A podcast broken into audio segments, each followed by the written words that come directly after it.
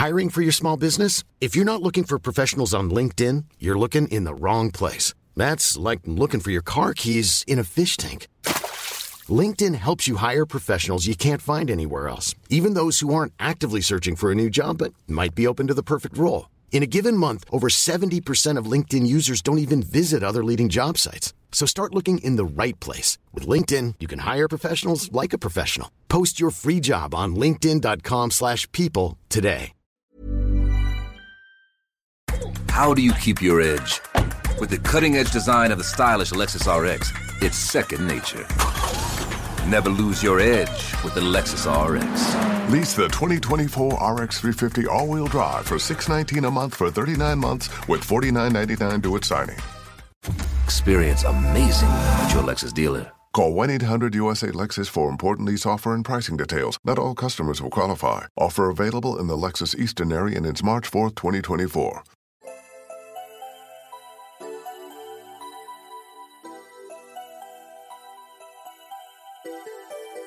Herzlich willkommen bei Puppies and Crime, unserem True Crime Podcast. Ich bin Marike. Und ich bin Amanda. Heute ist einiges sehr anders. Wir wechseln unsere Studios gerade so ein bisschen immer, je nachdem, wo Platz für uns ist. Und heute sind wir bei Marike. In der Wohnung und meine Wohnung ist nicht unbedingt besonders gut geeignet, um Podcasts aufzunehmen. Und wir haben uns jetzt so eine Aufnahmehöhle gebastelt, beziehungsweise wir haben einfach so einen Teil der Wohnung abgeschirmt. Abgeschirmt. Haben das aber auch so klug gebaut, dass wir den keinen Weg mehr in die Höhle hatten. Nee. Das heißt, wir mussten unter dem Tisch durchkrabbeln zwischen den Kabeln. Kabelt? Kabel. Oh mein Gott, das gleiche, das Gespräch hatten wir schon mal, oder? Das haben wir rausgeschnitten. Oh, schade. Also, wir haben uns darüber schon mal über den Plural von Kabel unterhalten. Und ja, genau, also wir sind jetzt reingekrabbelt und jetzt gibt's auch kein Zurück mehr. Wir sitzen jetzt hier und hoffen, dass das hält. Sollte unsere Höhle zusammenfallen und wir Feuer fangen, weil wir haben ja auch Kerzen, Plätzchenkerzen wie letzte Woche, dann hoffen wir, dass irgendwer anders euch trotzdem die Folge hochlädt. Ja, weil das wenn wir es soweit schaffen. genau. Ich bin sehr gespannt. Marike hat heute den Fall für uns vorbereitet. Der Fall, den ich heute vorbereitet habe, ist in England offiziell bekannt als der Babes in the Wood Killer, beziehungsweise Fall. Und es gibt mehrere Fälle, die unter diesem Namen bekannt sind, denn es gibt ein englisches Kinderlied, was so heißt. Und Deswegen habe ich gedacht, wir fangen einmal damit an. Ich habe es aber frei ins Deutsche übersetzt und mich nicht an das Reimschema gehalten. O Freunde, ich möchte euch eine Geschichte erzählen von den Kinderlein im Wald, deren Namen ich nicht weiß, an einem kalten Wintertag gestohlen und alleine im Wald zurückgelassen. So erzählt man sich. Und sie schluchzten und seufzten und weinten so bitterlich, bis sie irgendwann müde wurden und sich da niederlegten und starben. Und als die Rotkirchen sahen, dass die Kinderlein gestorben waren, brachten sie Erdbeerblätter und deckten sie damit zu. O Kinderlein im Wald, arme Kinderlein im Wald, wie traurig ist die Geschichte der Kinderlein im Wald. An der englischen Südküste, direkt am Meer, liegt die Stadt Brighton, ein Küstenort, beliebt bei Urlaubern aus England und der ganzen Welt. Wer an Brighton denkt, denkt an Sommer, die lange Strandpromenade und Eisessen. An Möwen, ein Kinderlachen, an den langen Pier, der ins Meer ragt, und das Gefühl einer großen Portion Fish and Chips in der Hand, eingepackt in Zeitungspapier. Brighton, eine Stadt, die die Menschen glücklich macht, ihnen ein Lächeln ins Gesicht zaubert und das Herz vor Sehnsucht und Nostalgie hochschlagen lässt. Es ist das Jahr 1986. Der Sommer ist vorbei. Die meisten Urlaubsgäste haben den Ort wieder verlassen. Die Stadt wird leerer, ruhiger. Die Tage werden kürzer und kälter. Die Bäume ändern ihre Farben. Man sieht Herbstnebel auf Feldern und in Gärten. Im Nordosten Brightons, fernab der Strandpromenade und der Touristenhotspots, liegt die Wohnsiedlung Mausküm. Dicht an dicht stehen die gleichförmigen Reihenhäuser mit ihren kleinen Vorgärten, schmiegen sich an einen sanften Hügel. Die Wohnsiedlung ist geprägt von Armut und einem latenten Misstrauen gegenüber der Polizei. Ein etwas raueres Pflaster. Aber Mauskum ist auch eine eingeschworene Gemeinschaft. Man passt aufeinander auf, grüßt sich und hält gerne mal ein Pläuschen, wenn man sich auf der Straße begegnet. Es ist der 9. Oktober 1986, später Nachmittag. In einem kleinen Vorgarten spielt eine Gruppe Kinder. Mit dabei die beiden neunjährigen Mädchen Nicola und Karen. Nicola und Karen sind beste Freundinnen. Da sie jedoch auf unterschiedliche Grundschulen gehen, müssen sie die wertvolle Nachmittagszeit erst recht nutzen. Ohne gemeinsamen Schulweg und ohne große Pausen zum Reden, Spielen und Rumalbern gewinnen die gemeinsamen Nachmittage an Bedeutung. Jede Minute zählt, bis es schließlich heißt Essen und es zurück in die kleinen und vollkommen überfüllten Wohnungen geht. Die Kinder toben herum, lachen, genießen die Zeit in der frischen Herbstluft. Stets im Blickweite von Nicholas Mutter Susan, die nur einen Blick aus dem Fenster werfen muss, um das ausgelassene Treiben zu beobachten. Nicola, ihre Kleine, mit den dunklen, glatten Haaren, dem Pony in die Augen hängt, die so gerne Krankenschwester werden will. Nicola ist ein Sonnenschein. Sie liebt ihre Eltern, insbesondere zu ihrem Papa Barry hat sie eine enge Beziehung. Ist ein richtiges Papakind. Und auch wenn der Ton mal strenger wird und Papa Barry eigentlich dafür bekannt ist, ein eher rauerer Typ zu sein, wenn Nicola ihn anguckt, dann ist die Welt in Ordnung. Dann schmilzt sein Herz. Seine kleine Nicola. Jetzt tobt sie da draußen, hat ihre roten Schuhe an, ohne Socken. Sie scheint die Kälte nicht zu spüren. Sie trägt nur einen Rock und einen Pullover, aber das passt schon. Bald geht es eh heim, ins warme Zuhause. Nicola strahlt, freut sich über die Zeit mit Karen, ihre beste Freundin. Das kleine, strahlende Mädchen mit dem hellen Bob und den Sommersprossen auf der Nase, die die gleichen hellen Augen hat wie ihre Mutter Michelle. Auch Karen hat ein gutes Verhältnis zu ihren Eltern, auch wenn die beiden manchmal vielleicht ein bisschen zu beschützerisch sind. Stets bemüht, ihrer Tochter und ihren Geschwistern eine sichere, geborgene Kindheit zu ermöglichen, sie vom Bösen der Welt abzuschirmen. Michelle und ihr Mann leben für ihre Kinder. Papa Lee gibt sogar seinen Beruf als Fernfahrer auf. Zu sehr hatte er seine Kinder vermisst, wenn er tagelang auf Tour war. Mutter Susan blickt aus dem Fenster. Was gibt es Schöneres, als das eigene Kind lachen zu sehen? So sorglos, so frei, so ausgelassen. Irgendwann verabschieden sich Nicola und Karen von den anderen Kindern, wollen noch ein bisschen Zeit für sich.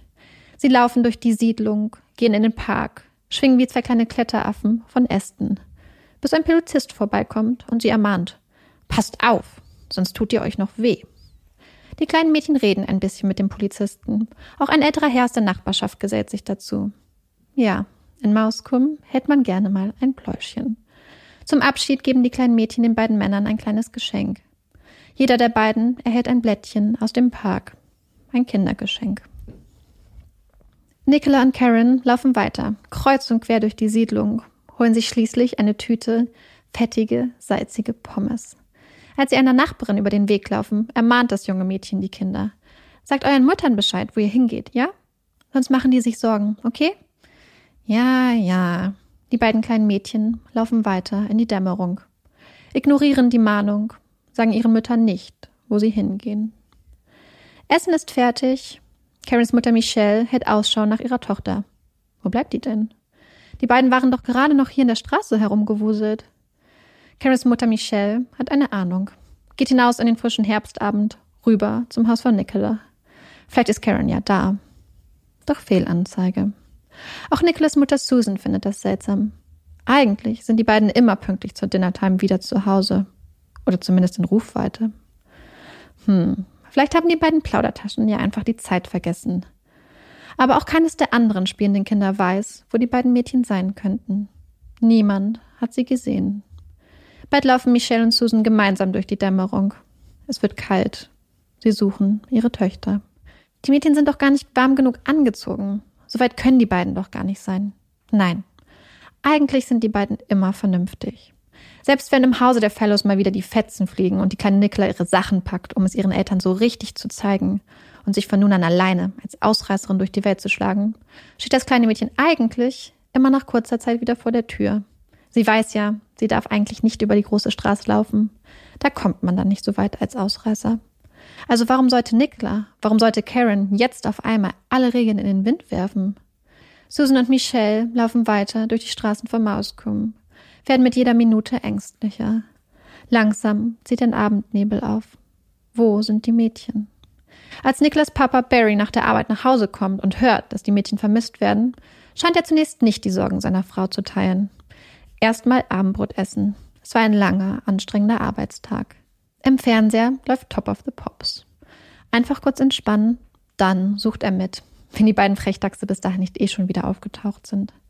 Doch während im Fernsehen gesungen und getanzt wird und die Wände in bunten Farben flimmern, beginnt auch Barry sich langsam Sorgen zu machen. Das ist jetzt aber schon ganz schön lange. Schließlich macht auch er sich auf den Weg, läuft durch die Straßen, hält Ausschau nach den zwei kleinen Mädchen. Auch Karens Papa Lee macht sich Sorgen. Eigentlich ist er unterwegs für die Arbeit, ganz weit weg von Mauskum. Doch seine Frau Michelle hat ihm am Telefon erzählt, dass Karen vermisst wird. Eigentlich müsste er noch bis morgen hier bleiben, aber das kann er nicht. Ich muss nach Hause, ich muss. Irgendwann entscheidet er sich, macht sich auf die lange Rückfahrt, hofft inständig, dass alles geklärt ist, wenn er zu Hause ankommt, dass es Karen gut geht, dass alles ein Fehlalarm war. Doch vor Ort in Brighton wachsen die Sorgen, die Angst. Menschentrauben haben sich vor den Häusern der Familien gebildet. Die Stimmung ist angespannt. Auch die Polizei ist nur mit einem Streifenwagen vor Ort. Karens Mutter hat sie verständigt. Zwei vermisste neunjährige Kinder. Die Polizisten sind besorgt, nehmen die Ängste der Eltern der Anwesenden ernst. Nein, das hier sieht nicht aus wie ein dummer Kinderstreich. Und dass die Mädchen einfach die Zeit vergessen haben, das glaubt hier niemand mehr. Die Polizisten rufen Verstärkung. Das hier ist ernst. Stellt euch vor, eure Töchter wären da draußen. Ganz alleine, im Dunkeln, im Nebel, in der Kälte. Während einige Beamte die Familien und Freunde der Mädchen befragen, beginnen andere mit der Suche, teilen die Gegend in Abschnitte ein, teilen auch den Angehörigen der Mädchen eigene Suchabschnitte zu. Die Polizisten wissen, manchmal ist es besser für die Familien, durch den kalten, feuchten Nebel zu laufen und mit Taschenlampen in jedes Gebüsch zu schauen, als zu Hause im Warmen vor Angst und Hilflosigkeit zu verzweifeln. Auch Freunde und Bekannte beteiligen sich an der Suche. Jeder will helfen. Hier in Mauskum passt man aufeinander auf. Niemand mag ins Bett gehen, solange die zwei Mädchen noch da draußen sind. Doch es wird später und später. Während die Suchtruppe der Polizei sich schon zurückzieht und verspricht, morgen früh wieder da zu sein, suchen viele der Menschen von hier bis in die frühen Morgenstunden weiter, müssen irgendwann erschöpft und müde aufgeben. Von den Mädchen fehlt weiterhin jede Spur. Schließlich geht das Dunkel der Nacht über in die Morgendämmerung. Die Polizei kehrt zurück nach Mauskum. Wie sehr hatten sie gehofft, dass es nicht nötig sein würde, dass sie zur Frühschicht kommen und mit den Nachrichten begrüßt werden würden, dass Nicola und Karen sicher und warm in ihren eigenen Bettchen liegen, dass eine anständige Standpauke das Schlimmste sein wird, was dieser Tag noch bereithält. Doch die Entwarnung kommt nicht. Jetzt sind sie zurück. Die Suche geht weiter. Überall schwirren Menschen umher. Anwohner, Familie, Polizei. Ein junger Mann, Russell Bishop, ein Bekannter der Familien, hat seinen Hund dabei. Berichtet stolz, dass seine Misty ein Spürhund sei. Da seine Mutter eine weltbekannte Hundetrainerin ist, traut man den Aussagen des jungen Mannes. Interessiert lauscht Karens Mutter Michelle dem Gespräch. Als der junge Mann sie bemerkt, bittet er sie um ein Kleidungsstück ihrer jungen Tochter. Für den Geruch. Misty könne dann die Fährte verfolgen. Michelle holt Karens kleinen Mantel. Zusammen mit zwei anderen Männern fahren sie schließlich in einem Auto los. Richtung Park. Doch die Suche wird kein Ergebnis bringen. Aber wie auch? Der Hund schnüffelt ja nicht mal am Mantel. Kurz darauf bietet der junge Mann Mistys Dienste als Spürhund der Polizei an. Doch der Polizist, der ihn aufmerksam begleiten sollte, merkt schnell, dass diese Misty ganz sicher kein Spürhund ist. Was für ein seltsamer junger Mann. Warum behauptet er sowas? Der Polizist bricht die Aktion ab. Doch dann, fast hätten sie ihre Wege schon getrennt, sagt der junge Mann noch etwas. Etwas, was den Polizisten innehalten lässt. Denn der junge Mann sagt, die beiden Mädchen eigentlich gar nicht finden zu wollen. Vor allem, wenn die eh schon abgemuckst sind. Wie bitte? Der Polizist ist irritiert. Anders als der junge Mann werden Polizei und freiwillige Helfer immer noch von der Hoffnung getrieben, die Mädchen doch noch lebend zu finden.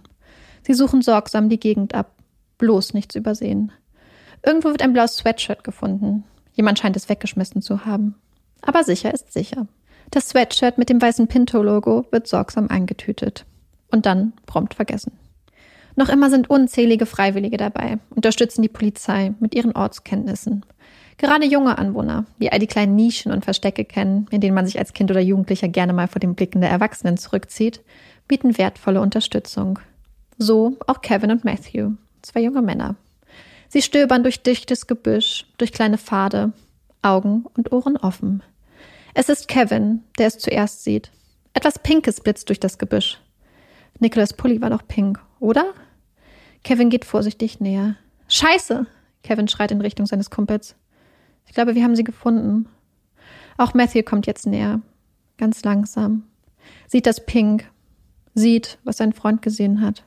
Da liegt ein kleines Mädchen. Scheiße. Was jetzt? Die Polizei. Die Polizei muss her. Kevin läuft los. Raus aus dem Dickicht. Gott sei Dank. Da steht ein Polizist. Und was für einer. Ein Riese von einem Polizist. Neben ihm ein schmächtiger junger Mann in Begleitung eines Hundes. Gerade erst hatte der junge Mann ein paar seltsame Sachen gesagt. Sachen, die dem Polizisten komisch vorkamen. Der junge Mann habe Angst. Er sei sich sicher, man würde den Mord an den Mädchen ihm anhängen. Er habe schließlich Vorstrafen. Kevin rennt auf den riesigen Polizisten zu, ruft wieder und wieder, dass sie sie gefunden haben. Kevin ruft, kommt mit. Er rennt in Richtung des Dickichts zurück. Der junge Mann mit dem Hund und der Polizist rennen hinterher. Der junge Mann mit dem Hund ist schnell zu Fuß. Schneller als der Polizist, der mit seinem großen Körper so viel schwerfälliger durch die Welt schiebt. Der junge Mann mit Hund ist Kevin dicht auf den Fersen, läuft schließlich fast an Matthew vorbei, der wenige Meter vom Fundort auf dem Boden sitzt und Wache hält, will zu dem hin, was da ein paar Meter entfernt liegt. Doch Kevin stoppt ihn, lässt ihn nicht durch. Widerwillig bleibt der junge Mann mit Hund stehen. Die drei warten, wissen nicht so recht, was sie tun sollen.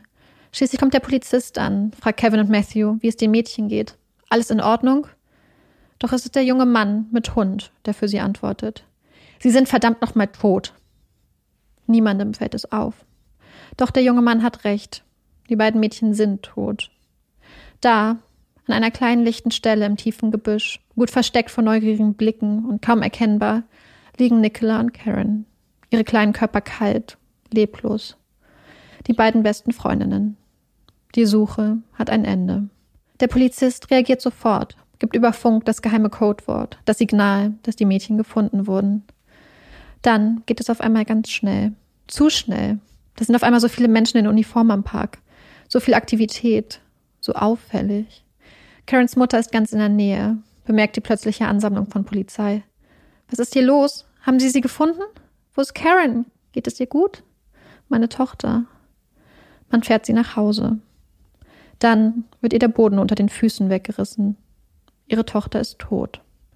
Michelle stürzt in ein tiefes Loch. Sie müssen die Angehörigen vorwarnen. Polizisten werden losgeschickt. Doch Barry Fellows, Nicholas Vater, ist nicht zu Hause. Er ist mit seinem Bruder unterwegs, sucht verzweifelt nach seiner kleinen Nicola. Auch er bemerkt die plötzliche Veränderung. Irgendwas ist passiert. Barry rennt, rennt in Richtung der Polizisten, die vor der kleinen Polizeiwache stehen. Haben Sie die Mädchen gefunden? Hoffnung keimt in seinem Herzen auf. Haben Sie sie gefunden? Er hält einen Fußgänger an. Haben Sie die Mädchen gefunden? Geht es Ihnen gut? Der Mann bejaht, beruhigt den aufgeregten jungen Vater, sagt, die Mädchen seien unterkühlt, aber in Ordnung. Es geht ihnen gut. Es geht ihnen gut. Sie sind okay. Erleichterung. Barry kann es kaum erwarten. Gleich, gleich wird er seine kleine Nicola sehen, kann sie in die Arme nehmen, ihr durch die Haare streicheln. Macht das bloß nie wieder. Puh. Doch je näher Barry und sein Bruder den Polizisten, die vor der kleinen Wache stehen, kommen, desto mehr Zweifel kommen auf. Wieso lächelt niemand? Warum spürt man keine Erleichterung? Was ist passiert? Hier stimmt was nicht. Dann hört Barry Worte. Sie sind an ihn gerichtet. Worte, die keinen Sinn ergeben. Nein. Das darf nicht sein. Barrys Bruder ist dabei, versucht Barry zu trösten, ihm Halt zu geben. Barry stößt ihn von sich, stößt seinen Bruder mit so einer Wucht, dass er ihm den Arm bricht. Auch egal. Was ist schon ein gebrochener Arm? Barrys Leben ist gerade zerbrochen. Auch er fällt in ein Loch, in die Tiefe. Doch ein Gedanke dringt zu ihm durch. Seine Frau, Nicholas Mutter, seine Susan. Er fleht die Polizei an, sagt es ihr nicht. Meine Susan, sagt es ihr nicht, lasst mich das machen. Lasst mich es ihr sagen. Ich muss für sie da sein, sie halten. Lasst es mich machen. Die Polizisten versprechen. Doch es ist ein leeres Versprechen, denn ihre Kollegen sind schon bei Susan. Barry kann seine Susan nicht halten, als sie erfährt, dass ihre kleine Nicola, ihre kleine Tochter, nicht mehr nach Hause kommen wird. Steht hilflos vor dem Haus, hört nur den Schrei von drinnen. Die Leichen der kleinen Mädchen werden sorgsam in die Rechtsmedizin transportiert, ihre kleinen Körper obduziert. Sie weisen unzählige kleine Verletzungen und Abschürfungen auf. Eines der Mädchen wurde mehrfach ins Gesicht geschlagen. Beide Mädchen wurden vor ihrem Tod sexuell missbraucht, anschließend erwürgt. Und jetzt liegen sie da, in sterilen Räumen, die Wände weiß gekachelt, auf kalten Obduktionstischen. So weit weg von ihrem Zuhause, ihren Eltern, ihren Geschwistern. Niklas Vater Barry ist da, soll seine Tochter identifizieren. Sieht, wie sein kleines Mädchen da liegt. Der Körper bedeckt mit einem Laken. Nur der Kopf guckt raus. Ja, das ist meine Tochter. Barry will sich verabschieden. Darf ich sie nicht mehr in den Arm nehmen? Kein Abschiedskuss? Nein, das geht alles nicht. Die Ermittlungen. Aber die unsichtbare Wand zwischen ihm und Nicola bricht ihm das Herz. Wäre es okay, wenn ich. Ja, das wäre okay. Barry nimmt ein 50-Pence-Stück, legt es seiner Tochter vorsichtig in die Hand. Ein bisschen Taschengeld. Ein kleines Abschiedsgeschenk. Zwei kleine Mädchen, grausam ermordet. Die Tat liegt nun wie ein Schatten über Mauskum, frisst sich in die Köpfe und Herzen, verbreitet Trauer, Angst und Misstrauen. Fragen tanzen in den Köpfen, beschäftigen die Einwohner und die Ermittler. Fragen nach dem Täter. Weiß jemand von hier? Weiß jemand, den ich kenne? Wird er wieder zuschlagen? Es ist der Beginn einer monatelangen Polizeiermittlung. Es wird nicht einfach. Die Menschen in Mauskum misstrauen der Polizei. Auch wenn sie den einen oder anderen Bobby, der seit Jahren die Straßen patrouilliert und seine Pappenheimer kennt, vielleicht akzeptieren und für ganz in Ordnung halten, herrscht hier eine grundsätzliche Abneigung gegen Autoritäten. Es wird mühsam. Jeden Tag müssen sich die Polizisten bemühen, das Vertrauen der Leute erneut zu gewinnen, sie zum Reden zu bringen, ihnen klarzumachen, dass sie sich einzig und allein für Nicola und Karen interessieren. Woher das Mofa in der Garage kommt und ob der junge Mann dort vielleicht illegal zur Untermiete wohnt, es interessiert uns nicht. Wir sind nicht da, um Probleme zu machen. Wir wollen nur reden. Es geht doch um die Mädchen, und um die anderen Kinder.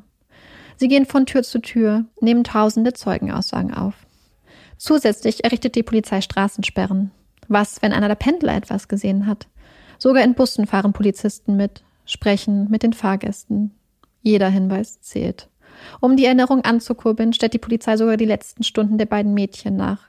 Zwei kleine Mädchen aus Mauskum schlüpfen in die Rollen von Nicola und Karen, laufen durch die Straßen, durch den Park. Sie sind so mutig. Für Barry, Niklas Vater, ist es zu viel. Der Anblick der beiden kleinen Mädchen, der Gedanke an sein kleines Mädchen, so allein auf dem Obduktionstisch. Er kann nicht mehr. Kann nicht zugucken. Zu viel. Das geht nicht. Nicht einmal eine Woche nach dem Mord an Nicola und Karen berichtet die Fernsehshow Crime Watch, das englische Pendant zu Aktenzeichen XY über den Fall. Schauspieler und Originalzeugen stellen Schlüsselszenen der letzten Stunden im Leben der beiden Mädchen nach. Zeugen werden gebeten, sich zu melden. Auch Karens Mutter Michelle beteiligt sich an dem Aufruf. Man sieht die junge Frau, die Ähnlichkeit zu ihrer kleinen Tochter kaum übersehbar, wie sie mit sanfter, kontrollierter Stimme die Öffentlichkeit darum bittet, sich zu melden. Es ist wichtig. Es könnte einem anderen Kind das Leben retten. Einem anderen Kind das Leben retten. Michelle spricht an, wovor alle Angst haben. Dass der Täter noch einmal zuschlagen könnte, dass es andere Opfer geben könnte. Die Ermittlungen werden zum Wettlauf gegen die Zeit. Sie sind sich mittlerweile sicher, dass der Mörder der beiden Mädchen aus Mauskum kommt. Die Stelle, an der die Mädchen gefunden wurden, war gut versteckt. Die findet man nicht mal eben zufällig. Der Täter muss gute Ortskenntnisse haben. Auch die Mütter der Mädchen sind sich sicher. Es muss jemand aus der Siedlung sein. Die Mädchen müssen den Täter gekannt haben. Sowohl Karen als auch Nicola wurde stets eingebläut. Geh nicht mit Fremden mit. Sei misstrauisch. Und die Mädchen sind smart. Niemals wären sie mit einem Unbekannten mitgegangen. Nein, sie müssen den Täter gekannt haben, ihm vertraut haben. Ein schrecklicher Gedanke. Bald hat die Polizei einige Verdächtige im Fokus. Männer, bei denen es einen Anfangsverdacht gibt, oder Besonderheiten, die genauer unter die Lupe genommen werden sollten. Zum einen ist der Barry Fellows. Ja, Nicholas Dad. Auch der Untermieter der Familie, der junge Dougie Judd, kommt auf die Liste der Verdächtigen.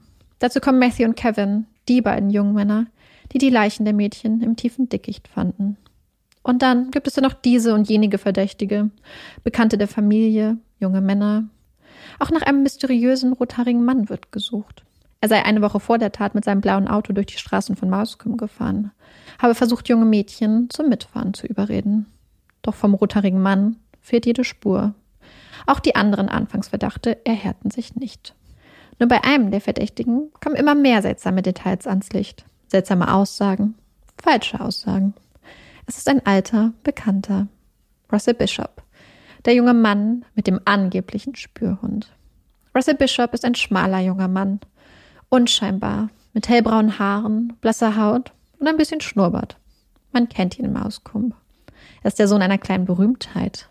Seine Mutter Sylvia ist eine weltweit angesehene Hundetrainerin. Sie schreibt Bücher über Hundeerziehung, nimmt mit ihren geliebten Vierbeinern an Obedience-Wettbewerben teil und ist viel unterwegs. Bishops Vater ist Dachdecker. Er ist es, der sich um Bishop und seine vier großen Brüder kümmert, wenn seine Frau beruflich unterwegs ist.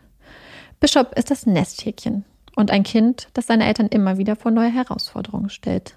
Er hat eine starke Leserechtschreibschwäche, hat Probleme in der Schule das Tempo zu halten. Als Russell im Teenageralter ist, schicken ihn seine Eltern schließlich auf ein Internat für Kinder mit besonderen Bedürfnissen, ganz in der Nähe von Brighton. Doch Russell hasst es dort, reist immer wieder aus, will unbedingt zurück nach Hause, steht immer wieder unangekündigt vor der Tür des elterlichen Zuhauses. So kann es nicht weitergehen. Irgendwann treffen seine Eltern die Entscheidung, ihn zu Hause zu unterrichten. Mit mäßigem Erfolg. Jetzt ist Russell Bishop 20 Jahre alt, bekommt nichts so richtig auf die Reihe, arbeitet eher unmotiviert als Dachdecker, ist gleichzeitig ein Kleinkrimineller ohne besondere Ambitionen, auch wenn er sich gerne als kriminelles Mastermind darstellt. Er ist bekannt als Großmaul. Lügt sich seine Welt zusammen, so wie es ihm gefällt. Hat eine Quasi-Ehefrau, Jenny, und betrügt sie doch die ganze Zeit mit seiner Affäre Marion. Wieder so eine Sache, über die die Menschen in Mauskump nur den Kopf schütteln. Unmöglich. Wie kann man nur so stolz mit seiner Liebhaberin im Arm durch die Straßen spazieren, wenn zu Hause die eigene Frau wartet? Die Familien von Karen und Nicola halten nichts von Bishop. Man kennt sich, aber sie halten Russell und Marion ganz eindeutig für einen schlechten Einfluss. Russell Bishop. Ein Taugenichts, aber ein harmloser. Da sind sich die Menschen einig. Manche mögen ihn auch, vertrauen ihm, vertrauen ihm sogar das eigene Kind zum Babysitten an. Loben ihn. Ein ganz anständiges, angenehmes Kerlchen eigentlich. Und dieses schmächtige Kerlchen soll nun für dieses unvorstellbar grausame Verbrechen verantwortlich sein? Naja, zumindest ist er irgendwie verdächtig. Zweimal hatte die Polizei ihn binnen 24 Stunden nach dem Verschwinden befragt. Es war reine Routine. Russell hatte ausgesagt, die beiden Mädchen an dem Abend zweimal gesehen zu haben. Doch seine Erklärungen und sein vermeintliches Alibi halten der Überprüfung und den erneuten Befragungen der Polizei nicht stand. Es zeigen sich immer mehr Widersprüche und Unwahrheiten. So hatte er unter anderem behauptet, an dem Abend Gras bei einer Dealerin gekauft zu haben. Als diese von der Polizei vernommen wird, gibt sie zu, Drogen zu verkaufen. Aber Russell wäre an diesem Abend nicht bei ihr gewesen. Nach und nach fällt sein kleines Kartenhaus in sich zusammen. Und Russell Bishop steht am Ende ohne Alibi da. Und dann, dann ist da noch das blaue Sweatshirt mit dem weißen Pinto-Logo, das in der Nähe des Tatortes gefunden wurde.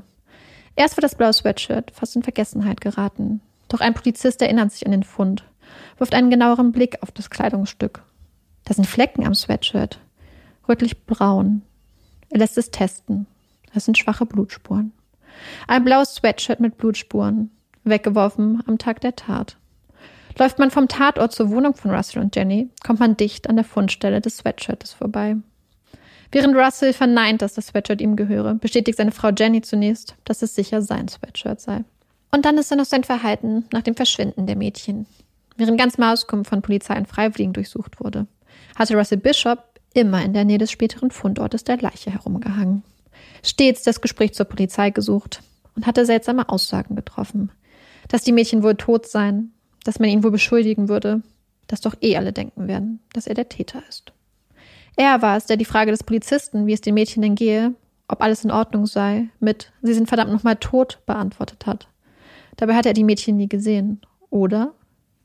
Wieder und wieder machte Russell Bishop Aussagen, die später die Ermittler aufhorchen lassen. Er erzählt von Sachen, die eigentlich niemand wissen kann. Täter wissen. Woher wusste Russell, dass eines der Mädchen blutigen Schaum am Mund hatte? Er war nie dicht genug an den Leichen, um dieses kleine Detail gesehen haben zu können. Die Ermittler sind sich sicher. Er kann es nicht gewusst haben. Niemand hat es ihm gesagt.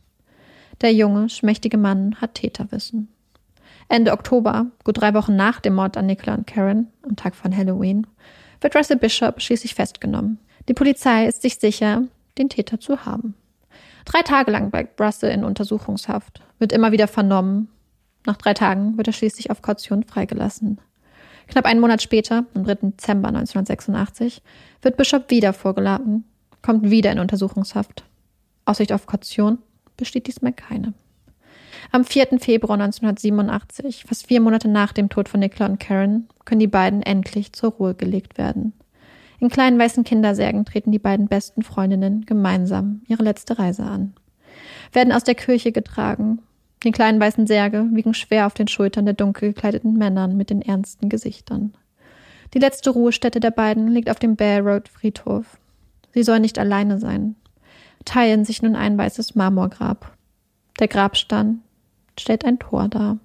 Die Pforte zum Himmel. Karen Jane Michelle Hathaway geboren am 21. Dezember 1976, gestorben am 9. Oktober 1986. Nicola Elizabeth Christine Fellows, geboren am 22. Februar 1977, gestorben am 9. Oktober 1986.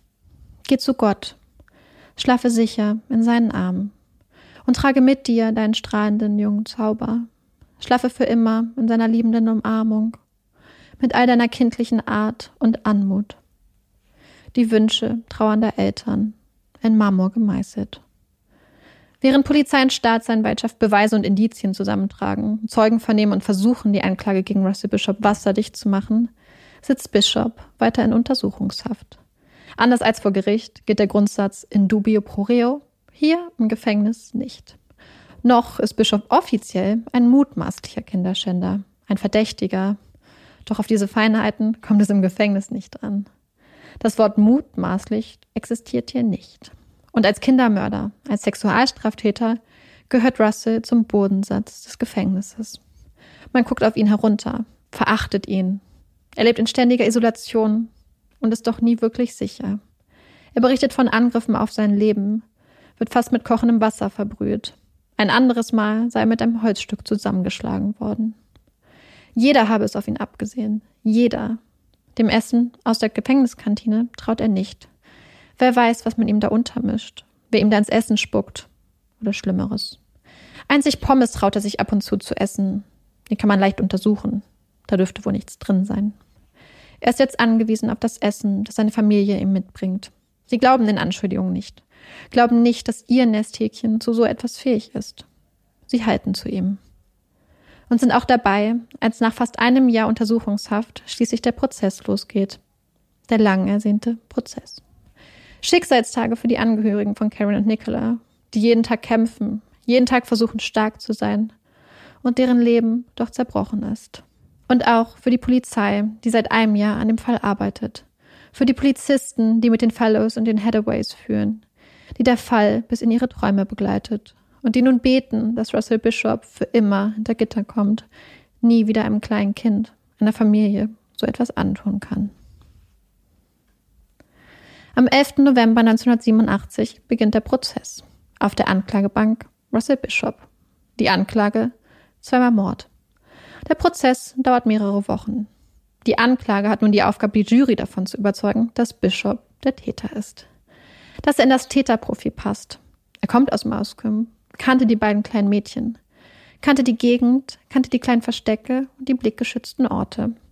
Dass er es war, der am 9. Oktober um 6 Uhr abends die kleinen beiden besten Freundinnen, Nicola und Karen, im dichten Gebüsch des Wildparks zuerst sexuell missbrauchte und anschließend erwürgte. Dass er anschließend nach Hause ging und auf dem Weg sein blaues Sweatshirt mit dem weißen Pinto-Logo wegwarf.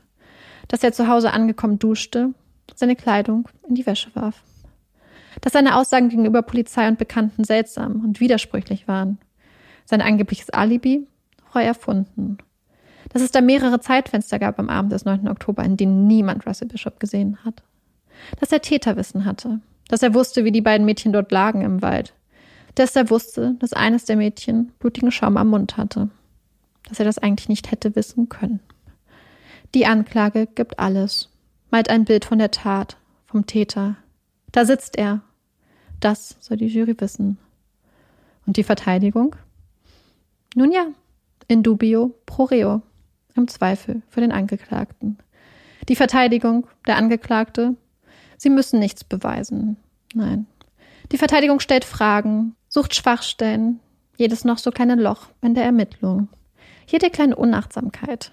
Die Verteidigung fragt nach. Will, dass Fragezeichen in den Köpfen der Menschen auftauchen. Dass sie die Stirn runzeln, die Augenbrauen ein bisschen hochziehen. Wieso ist sich die Anklage so sicher, dass das blaue Pinto-Sweatshirt Russell Bishop gehörte? Seine Frau Jenny, die ursprünglich bestätigt hat, dass es Russells T-Shirt war, hatte ihre Aussage kurz darauf zurückgezogen. Sie hätte gelogen. Die Aussage nur gemacht, um endlich diese nervigen Polizisten aus dem Haus zu bekommen. Was hätte sie nicht alles unterschrieben, damit die endlich abhauen? Und sowieso das Pinto-Sweatshirt. Wie war das eigentlich mit der Intaktheit der Beweiskette? Kann die Anklage beschwören, dass es keinerlei Kreuzkontamination zwischen den Leichen der Mädchen, ihrer Kleidung und dem Sweatshirt gab? Und hatte man das Sweatshirt nicht ursprünglich fast vergessen? Wie wurde es gelagert, bis es schließlich zum zentralen Beweisstück des Falles wurde? Und dann der Tatzeitpunkt. Wieso versteift sich die Anklage darauf, dass die Mädchen bereits um 18.30 Uhr tot waren? Hat nicht Zeugen ausgesagt, Russell zu diesem Zeitpunkt gesehen zu haben? Und was ist mit der Aussage der Rechtsmediziner, die den Todeszeitpunkt als nach 18.30 Uhr angegeben haben? Und dann die aller, allerwichtigste Frage. Gibt es keine anderen Tatverdächtigen? Hatte die Polizei wirklich in alle Richtungen ermittelt? Was ist mit dem mysteriösen rothaarigen Mann, der eine Woche zuvor versucht hatte, junge Mädchen in sein Auto zu locken? Konnte man seine Identität je feststellen? Kann man zu 100 Prozent ausschließen, dass er der Täter war? Und was ist mit Barry Fellows? Ja, richtig. Nicholas Papa. Hatte er nicht seiner Schwiegermutter einmal die Nase gebrochen? Und glauben wir wirklich, dass das ein Unfall war, wie er behauptet? Und was ist mit seiner Drohung gegenüber seiner kleinen Tochter? Er würde ihr die Finger abhacken, wenn sie nochmal in der Schule klauen würde. Hört sich das nach einem liebevollen Vater an? Und was ist mit den jungen Männern, die die Leiche gefunden haben? Sind es nicht normalerweise die Mörder selbst, die ihre Opfer zufälligerweise finden? Wurde gegen sie je ermittelt? Zwei junge Männer, Ortskenntnisse. Können wir wirklich ausschließen, dass sie es waren? Können wir wirklich mit hundertprozentiger Sicherheit über jeden Zweifel erhaben sagen, dass Russell Bishop am 9. Oktober 1986 Nicola und Karen ermordete? Am 10. Dezember 1987 ist es soweit. Der letzte Tag des Prozesses. Verteidigung und Anklage haben alles gegeben. Nun liegt es in der Hand der Jury. Der Vorsitzende Richter fasst den Prozess noch einmal zusammen und gibt der Jury drei Fragen mit auf den Weg in die Besprechung. Erstens. Waren die beiden Mädchen sicher um 18.30 Uhr tot? Nein? Dann Freispruch. Zweitens. Trug Russell Bishop zum Tatzeitpunkt sicher das blaue Pinto-Sweatshirt? Nicht sicher? Dann Freispruch. Drittens. Wurde das blaue Pinto-Sweatshirt sicher vom Mörder getragen? Falls nein, dann Freispruch. Die Jury zieht sich zur Besprechung zurück. Die Stimmung unter den Wartenden ist zuversichtlich. Die meisten der Journalisten haben ihre Artikel bereits vorgeschrieben, warten nur noch auf den Schuldspruch der Jury, um ihren Redaktionen das Go zu geben. Die Spannung steigt. Alle warten darauf, dass die Jury zurückkommt. Kommt schon. Nach zwei Stunden ist es soweit. Die Jury kehrt aus der Besprechung zurück. Der Saal hält die Luft an. Nicht schuldig. Und noch einmal nicht schuldig. Nicht schuldig. Russell Bishop ist ein freier Mann. Der freie Mann, 21 Jahre jung, weint. Hat gerade sein Leben gewonnen. Auch seine Mutter kann die Tränen nicht zurückhalten. Einer seiner großen Brüder rennt aus dem Gericht. Rückt die Türen nach draußen auf, reckt die Faust in die Luft, verkündet stolz, voller Erleichterung das Urteil. Nicht schuldig. Niemand klatscht. Doch Russells Familie stört das nicht. Heute gibt es etwas zu feiern. Ein Leben, ein unschuldiges Leben wurde gerettet. Sie haben ihren Sohn zurück, ihr Nesthäkchen. Und die Familien von Nicola und Karen? Niklas Papa Barry war gar nicht im Gericht. Es war zu viel für ihn. Er blieb zu Hause. Karens Papa Lee weint. Er kann nicht mehr. Er hat keine Kraft mehr. Zu viel. Es gibt nun zwei Möglichkeiten für die Familien. An was? An was möchte man glauben? Was soll lieber wahr sein? Dass niemand weiß, wer der Mörder ihrer kleinen Töchter ist? dass er da draußen weiter sein Unwesen treiben könnte, unentdeckt, unerkannt? Oder saß der Mörder die letzten vier Wochen vor ihnen und ist nun frei? Was glaubst du? Nur wenige Tage nach dem Urteil, nach dem Freispruch, wird eine junge Frau Öl in das Feuer gießen, das die Verteidigung während des Prozesses geschürt hatte. Es ist Marion Stevenson, die junge Frau, deren Liebschaft mit Russell Bishop in Mauscombe stets für Kopfschütteln und Ärger gesorgt hatte. Sie lässt sich auf ein Interview mit einer Zeitung ein, die Geschichte, die sie jetzt erzählt, ist brutal. wirft die Frage wieder auf, die die Verteidigung während des Prozesses gestellt hatte. Können wir sicher ausschließen, dass Barry Fellows der Täter ist? Dass er es nicht war, der seine kleine Tochter und ihre beste Freundin missbrauchte und anschließend tötete? Marion erzählt, berichtet, wie sie bei den Fellows zu Hause war. Mit ihrem Kumpel Dougie Judd chillte, dem Untermieter der Fellows. Wie sie durch den Flur ging und einen Blick ins Wohnzimmer warf. Barry hätte auf dem Sofa gesessen, mit dem Rücken zur Tür. Hätte sie gar nicht bemerkt. Er hätte ein Video geguckt. Kein professionelles Video. Nein.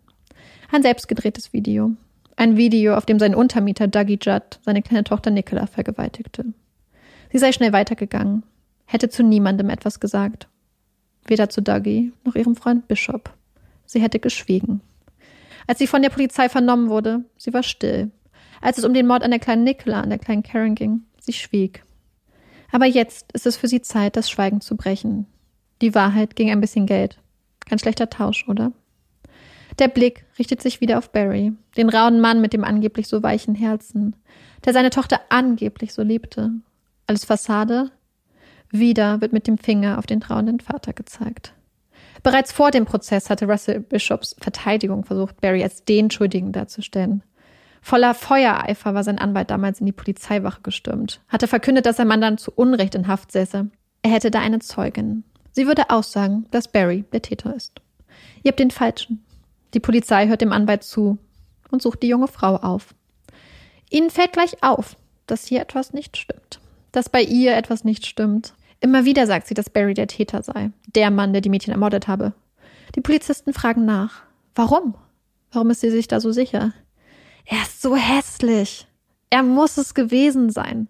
Schaut ihn doch mal an. So hässlich. Er ist der Täter. Die Polizisten trauen ihren Ohren kaum. Doch anders als die absurden Beschuldigungen von damals stehen die neuen Anschuldigungen nun schwarz auf weiß in der Zeitung. Jeder kann sie sehen und sie treffen auf einen Ort, in dem viele Menschen nicht genau wissen, was sie denken sollen. Was stimmt und was Fiktion, was Liebe ist. Wo Menschen Barry schon vor dem Prozess mit Misstrauen begegneten und sein Haus mit Farbe beschmierten. Die Worte Fellows raus an die Hauswände malten. Dazu in nasser Farbe die Worte Kinderschänder, Kindermörder. Und jetzt das. Es ist die Hölle für die Familie. Und auch Mauskum kommt nicht zur Ruhe. Die Tage, die Monate, die Jahre vergehen. Die Familien der Mädchen kämpfen, kämpfen jeden Tag, kämpfen für ihre kleinen Mädchen, für Gerechtigkeit, halten Mahnwachen, drängen die Polizei zu neuen Ermittlungen. Irgendwas muss doch getan werden. Sie sammeln Unterschriften, eine Petition, veranstalten Protestmärsche. Da draußen läuft ein Mörder rum. Jeden Tag könnte er wieder zuschlagen. Und die Familien sind nicht alleine. Die Gemeinschaft in Mauskum lässt nicht zu, dass die kleinen Mädchen vergessen werden. Auch die Bischofs, allen voran der nun freigesprochene Russell, tun alles, um die Familien zu unterstützen, sind immer vorne mit dabei, drängen die Polizei dazu, weiterzusuchen, verteilen Flyer, laufen immer in erster Reihe mit. Und die Polizei? Nun ja, ohne neue Spuren, ohne neue Beweise. Was sollen sie tun? Und so kämpfen die Familien für ihre Mädchen. Ein harter Kampf. Wann hört das echte Leben auf? Wann ist es nur noch eine schmerzhafte Existenz? Wann hört man als Mutter auf, beim Abendbrot für die tote Tochter mitzudecken?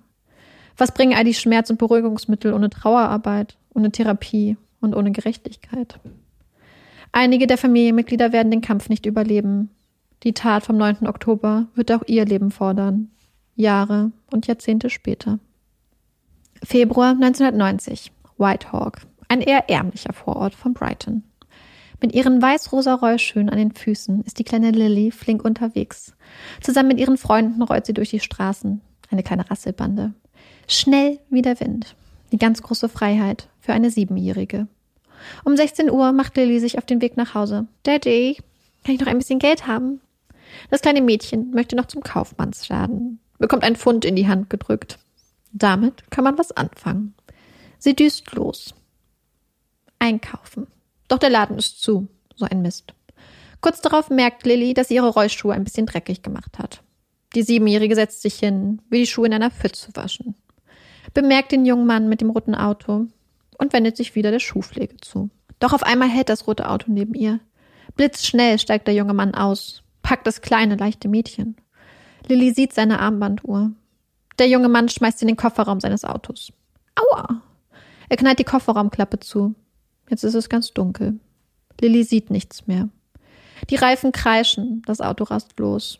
Das Auto fährt viel zu schnell, zu hektisch. Lillys kleiner Körper wird im dunklen Kofferraum hin und her geschmissen. Sie hat Angst. Warum fährt er so schnell? Irgendwas muss Lilly tun. Sie zieht im Dunkeln ihre Rollschuhe aus, weiß, dass sie so viel besser weglaufen kann, wenn der Mann endlich die Kofferraumklappe wieder aufmacht. Sie führt im Dunkeln herum, bemerkt, dass da kleine Löcher im Kofferraum sind. Sind das Luftlöcher? Und was ist das? Ihre Hand umfasst ein Werkzeug. Das kennt sie. So eins hat ihr Papa auch. Das kleine Mädchen fängt an, mit aller Kraft das Werkzeug gegen die Kofferraumklappe zu schlagen. Vielleicht geht so die Klappe auf. Oder jemand hört mich. Doch niemand hört die verzweifelten Schläge. Nur der Fahrer. Er brüllt das kleine Mädchen an. Da ist Lilly doch lieber still. Nicht, dass er seine Drohung wahrmacht und sie wirklich umbringt. Irgendwann bremst das Auto ab, kommt zum Stehen. Der Mann steigt aus. Die Kofferraumklappe geht auf. Ist das jetzt der Moment? Gibt es irgendeine Möglichkeit zur Flucht? Der Mann steht jetzt über den Kofferraum gebeugt. Der Himmel über ihm ist dunkel. Sie sind umgeben von Bäumen. Wo bin ich? Lilly weiß es nicht. Da ist nur dieser Mann. Der Mann nimmt Lilly, legt sie auf die Rückbank des Autos, zieht ihr die Kleidung aus. So wie ihre Mama das abends vor dem Baden immer macht. Einmal über die ausgestreckten Arme, sodass die Innenseite des weißen Pullovers jetzt außen ist. Es ist zu kalt ohne Pulli. Er zieht sie weiter aus. Das ist falsch. Das weiß Lilly. Und was er dann macht? Lilly kennt mit ihren sieben Jahren noch nicht die Worte. Aber sie weiß, das darf der Mann nicht. Er darf ihr nicht so wehtun. Er soll aufhören. Das ist nicht in Ordnung. Irgendwann legt der Mann Lilly die Hände um den zarten Hals. Das kleine Mädchen hat keine Chance. Lilly fällt in die Dunkelheit. Wo bin ich? Es ist immer noch dunkel. Aua. Lilly weiß nicht, wo sie ist. Sie ist nackt und ihr ist so kalt. Ihr ganzer Körper tut weh. Wo ist meine Mami?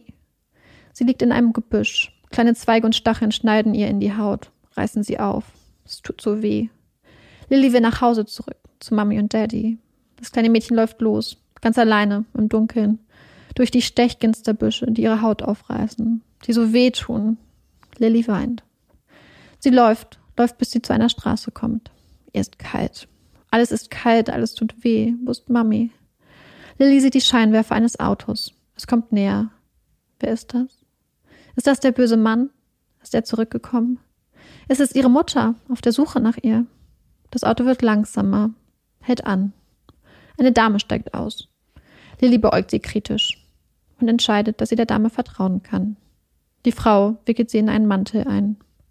Jetzt ist Lilly nicht mehr so kalt. Und da ist noch ein Mann im Auto. Aber dieser Mann ist nicht böse. Sie fahren bis zum nächsten Haus, alarmieren die Polizei. Das kleine Mädchen wird in ein Krankenhaus gebracht, ist jetzt sicher. Sie wird versorgt. Alles ist warm und hell. Da ist auch eine nette Frau von der Polizei.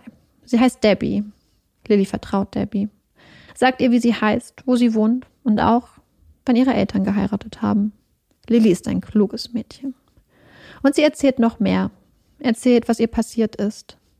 Debbie ist beeindruckt von dem kleinen Mädchen, das eben noch durch die Hölle gegangen ist, das wohl eigentlich schon tot sein sollte und das sich jetzt so klar und präzise äußert. Bald ist auch Lillys Mutter im Krankenhaus. Erleichtert. So erleichtert.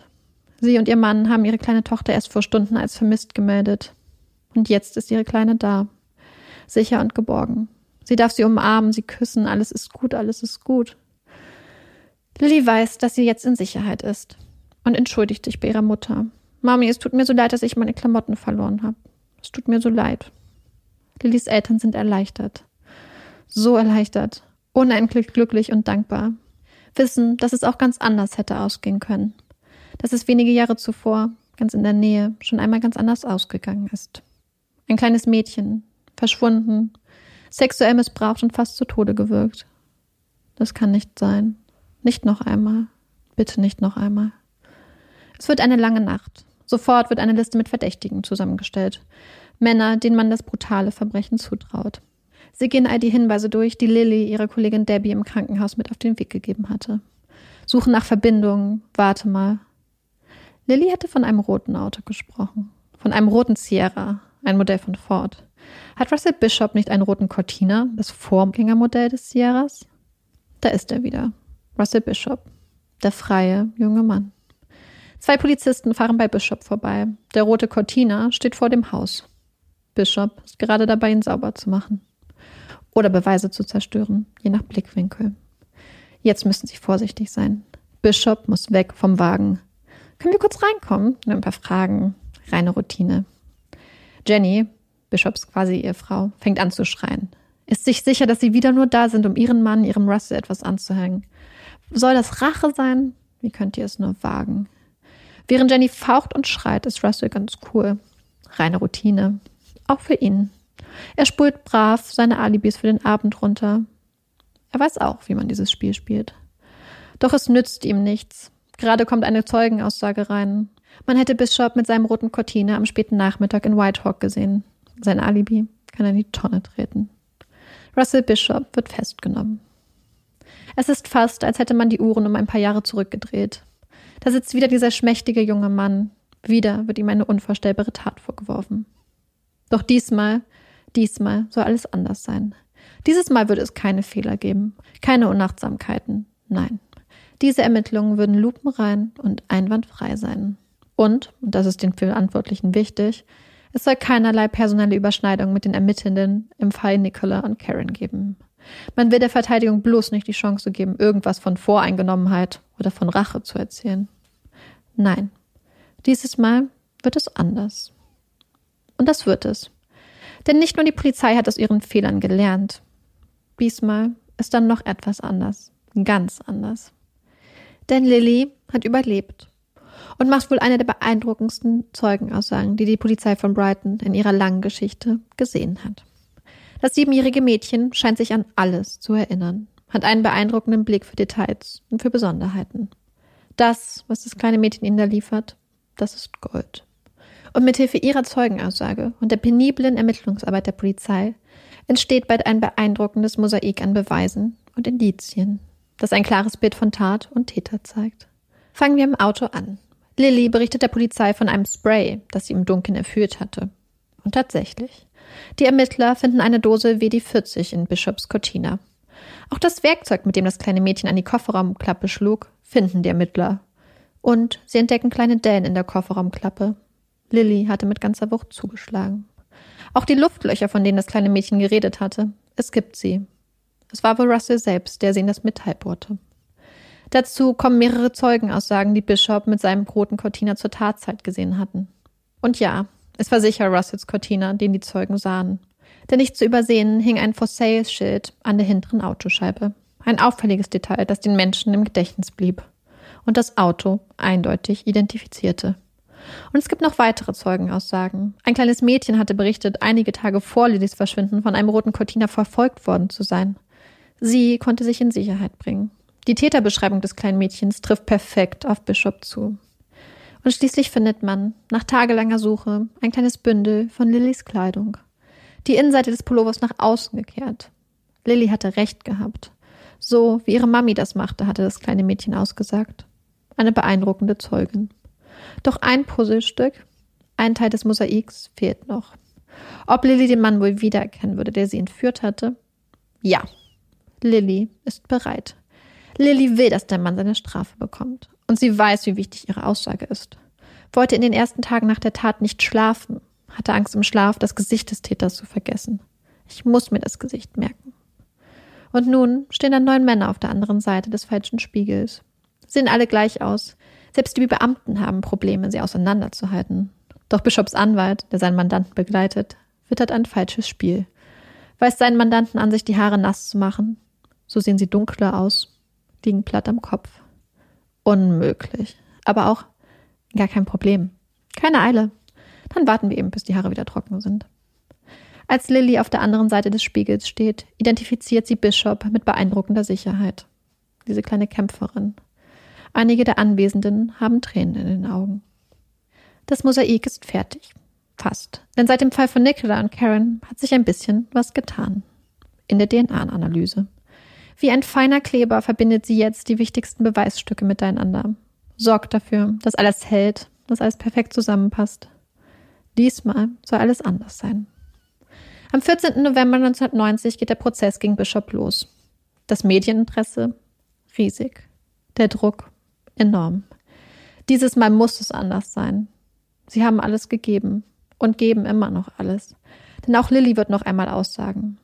In ihrem jungen Alter und als Überlebende eines schrecklichen Verbrechens hat Lilly die Option, per Video in den Gerichtssaal zugeschaltet zu werden, um ihre Aussage zu machen.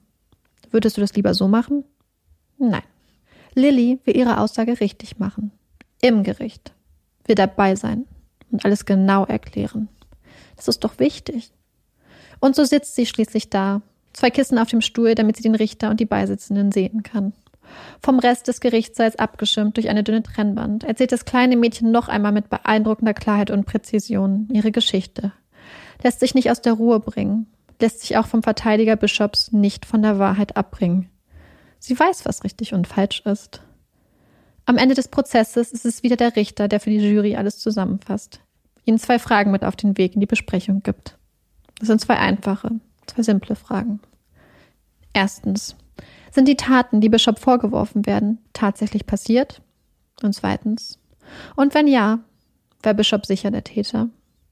Die Jury berät. Es dauert. Damals beim ersten Prozess hat die Jury sich zwei Stunden lang beraten. Jetzt sind sie schon doppelt so lange in der Besprechung. Hat das was zu bedeuten? Diesmal wird es anders sein, oder? Nach mehr als vier Stunden kehrt die Jury in den Gerichtssaal zurück. Diesmal wird es anders, oder? Ja. Schuldig. Der Richter verurteilt Russell Bishop zu einer lebenslangen Freiheitsstrafe mit der Möglichkeit auf Bewährung nach frühestens 14 Jahren. Geschafft. Gerechtigkeit. Gerechtigkeit für Lily, aber ein bisschen auch für Karen und Nicola. Die Familien der beiden Mädchen sind erleichtert, so erleichtert. Sie waren sich immer sicher gewesen, haben immer gewusst, dass damals ein Schuldiger freigesprochen wurde. Und jetzt? Sicher kann man das alte Verfahren noch einmal aufrollen. Jetzt muss die Jury doch sehen, dass Russell damals die Mädchen getötet hat.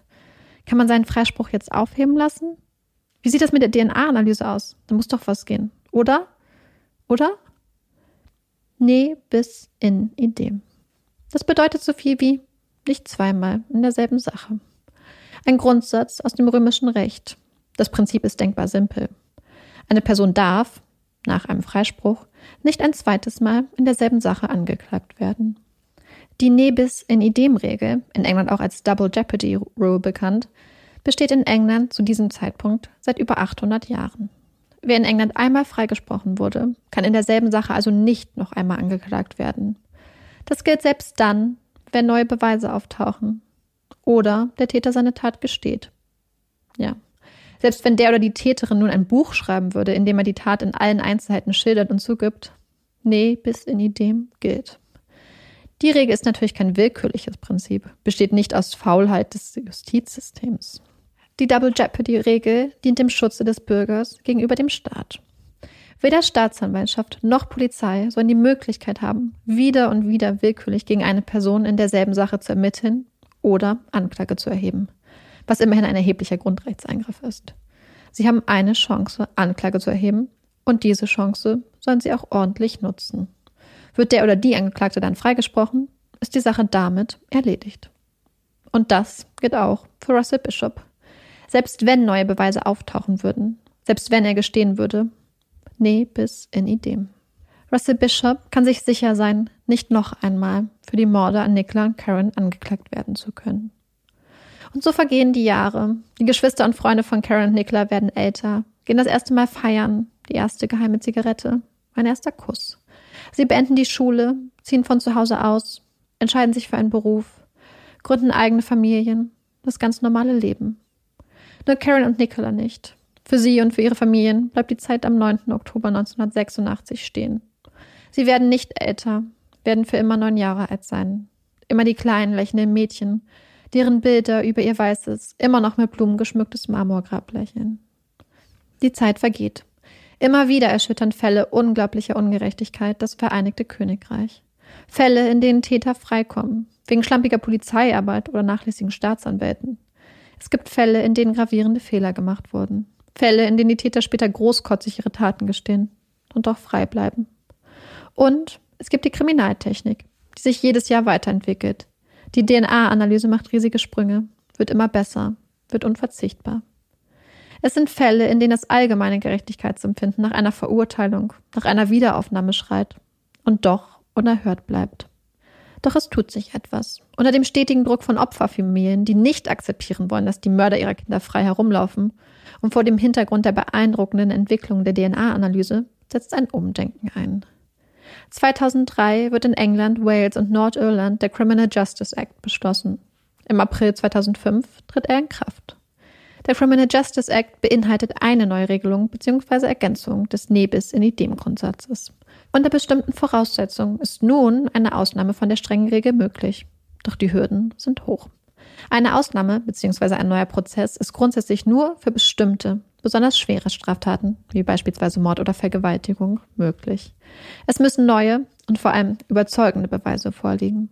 Das heißt, die Beweise dürfen der Anklage zuvor nicht zur Verfügung gestanden haben und müssen so gewichtig sein, dass mit einer Verurteilung zu rechnen ist. Zudem muss auch ein öffentliches Interesse an einem neuen Prozess vorliegen. Sind diese Hürden genommen, obliegt es nun dem Revisionsgericht, das alte Urteil aufzuheben und einen neuen Prozess anzuordnen. Und dann, dann hat die Staatsanwaltschaft einen Versuch. Eine Chance, doch noch einen Schuldspruch zu erreichen. Die neue Regelung führt in der Folge zu einigen Verurteilungen. Einige wenige. Die Hürden sind hoch. Ein Lichtblick für viele Familien. Werden ihre Liebsten vielleicht doch noch Gerechtigkeit erfahren? Doch besonders gut stehen die Chancen für Nicola und Karens Familien nicht. Jetzt, in den frühen 2000ern, gibt es kaum neue Erkenntnisse oder Beweise. Stattdessen rückt die Möglichkeit immer näher, dass Russell Bishop aus dem Gefängnis entlassen wird. Seine Mindeststrafe von 14 Jahren hat er nun abgesessen. Es gibt Gerüchte, Russell Bishop könne bald wieder ein freier Mann sein. Es ist das Jahr 2009. 23 Jahre sind nun seit dem Mord an Nicola und Karen vergangen. Eine Frau geht zur Polizei. Sie bringt einen Stein ins Rollen, der das Potenzial hat, zu einer Lawine zu werden. Es ist Marion Stevenson, Russell Bischoffs Ex-Affäre, die zur Polizei geht und die Anschuldigung wiederholt, die sie bereits 22 Jahre zuvor gegenüber einer Zeitung geäußert hatte. Berichtet der Polizei nun von dem Tag, an dem sie sah, wie Barry Fellows ein Video schaute, in dem seine kleine Tochter Nicola von seinem Kumpel Dougie Judd vergewaltigt wurde. Sie besteht darauf. So war es. Die erneuten, äußerst schweren Anschuldigungen kann die Polizei nicht ignorieren. Wurde damals je in diese Richtung ermittelt? War je irgendwer den Vorwürfen nachgegangen? Nein, es wurde nie untersucht. Die Ermittler machen sich ans Werk, wollen die Versäumnisse ihrer Vorgänger aufholen. Sie laden Barry Fellows vor. Der Mann, der immer noch um seine kleine Tochter trauert, jeden Tag mit dem Verlust kämpft, ist außer sich vor Wut. Schon wieder? Wann hört das endlich auf? Was sollen diese schrecklichen Vorwürfe? Auch sein Kumpel Dougie, der angebliche Vergewaltiger, wird vorgeladen. Die beiden Männer wehren sich gegen die in ihren Augen lächerlichen Vorwürfe. Wir waren arm. Niemand hatte damals in den 80ern eine Videokamera. Und überhaupt, das Sofa stand mit dem Rücken zur Wand. Sie kann gar nicht hinter ihm gestanden haben.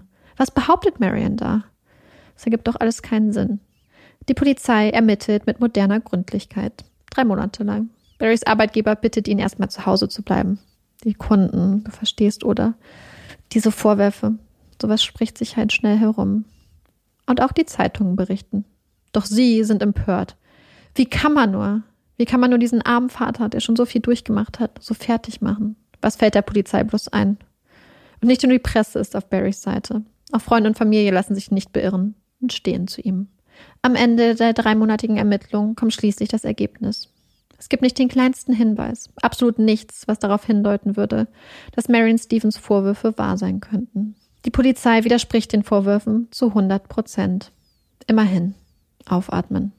Danach wird es wieder still. Nichts Neues. Doch im Jahr 2012 tut sich etwas. Die DNA-Analyse hat mittlerweile noch mehr Fortschritte gemacht. Mittlerweile reichen winzigste Proben, um ein aussagekräftiges DNA-Profil zu erstellen.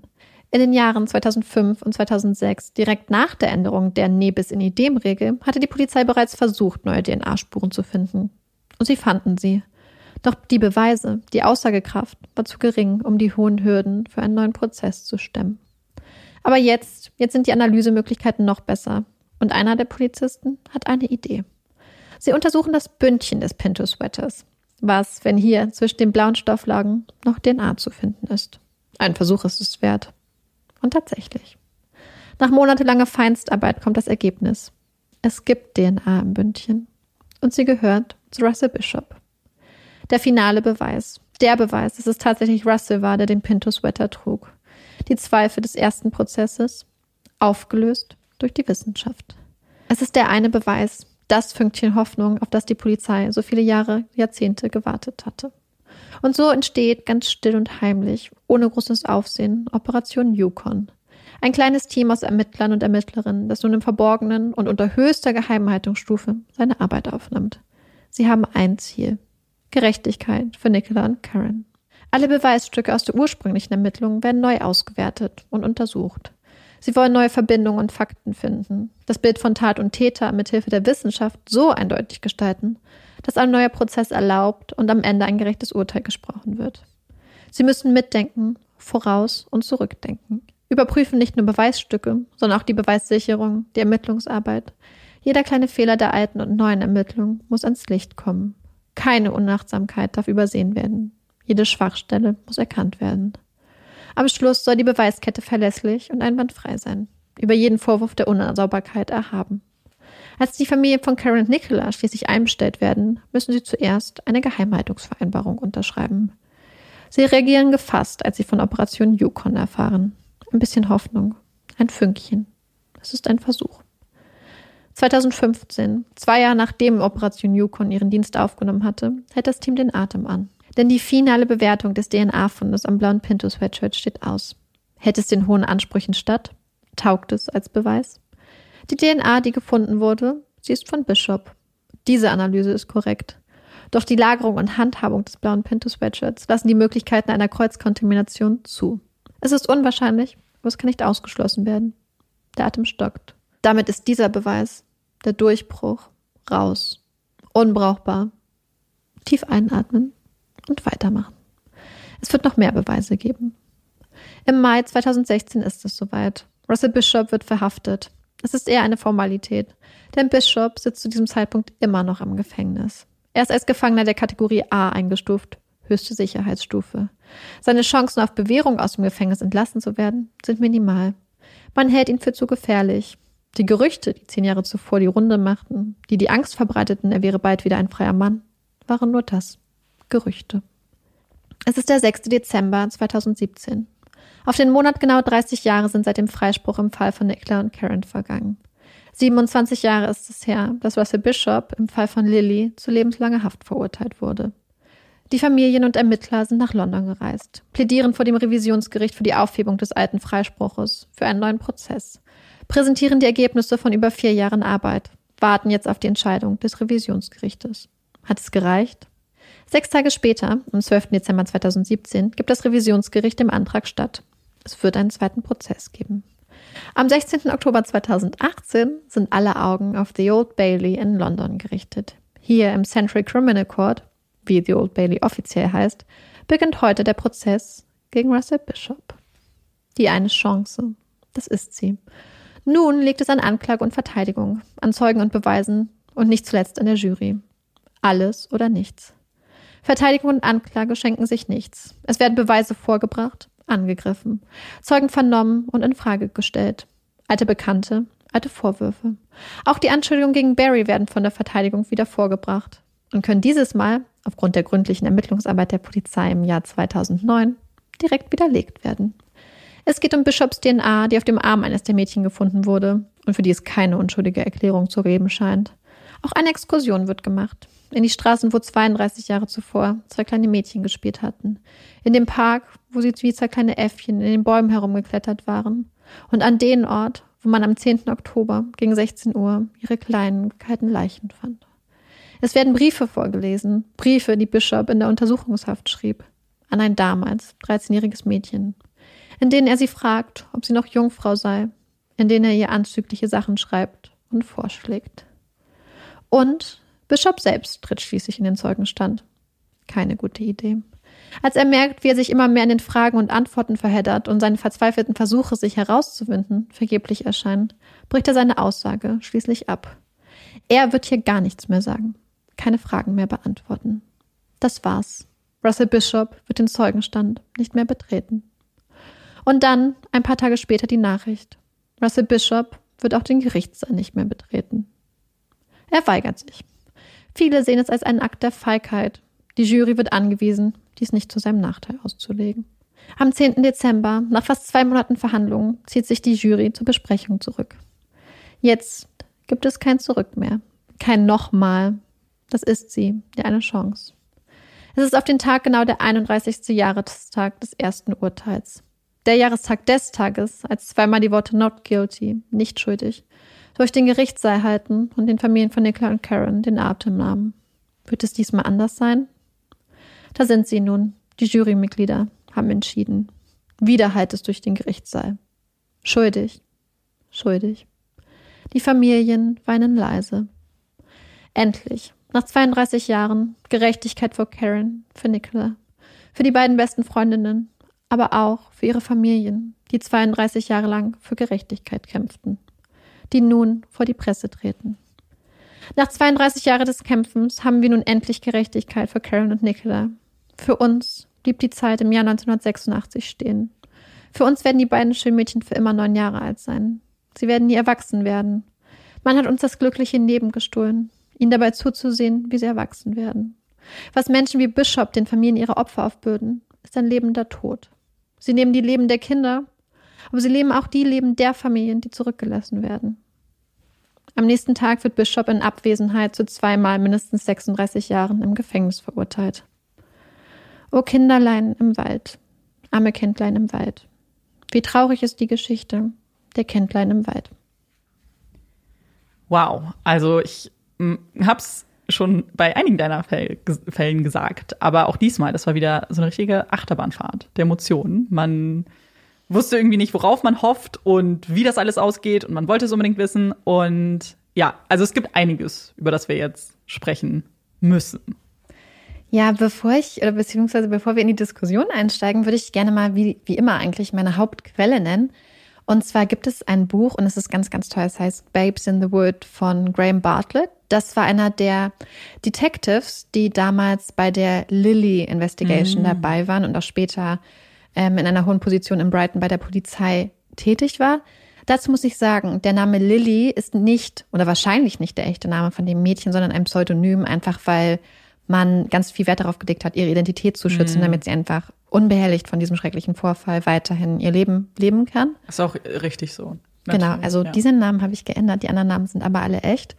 Und das Buch ist halt geschrieben von diesem Graham Bartlett zusammen mit einem Bestselling, Bestseller-Autor, nämlich Peter James.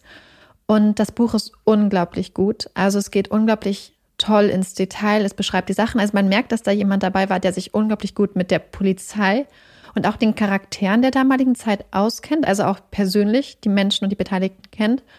Und dass auf der anderen Seite auch jemand dabei war, der Bücher schreibt und damit sein Geld verdient, weil es total toll formuliert war, beschrieben war und es ist einfach super flüssig zu lesen. Und ich habe dieses Buch angefangen zu lesen, es ist dieses Jahr rausgekommen, ohne dass ich wusste, was passiert. Ich habe es einfach mm. so durchgelesen. Irgendwie ist Herbst für mich einfach immer so eine Englandzeit und dann dachte ich, es wäre ein sehr viel kürzerer Fall. Und dann war ich auch überrascht, dass es dann noch einen Prozess gab und noch einen und noch einen Kriminalfall. Ja. Weil ich am Anfang gar nicht wusste, worauf ich mich da eingelassen habe eigentlich. Ja, gerade, dass es eben drei Prozesse am Ende waren, zwei, wo die Opfer ja die gleichen waren. Aber ich glaube, dieser Umfang auch einfach ähm, von dem Thema, ich kann mir schon vorstellen, dass das auf jeden Fall ja eine Herausforderung war, das vielleicht niederzuschreiben. Ja, die beiden haben es auf jeden Fall beeindruckend gemacht. Ich kann mhm. das Buch allen, die sich dafür interessieren, wärmstens ans Herz legen. Es ist wirklich toll geschrieben.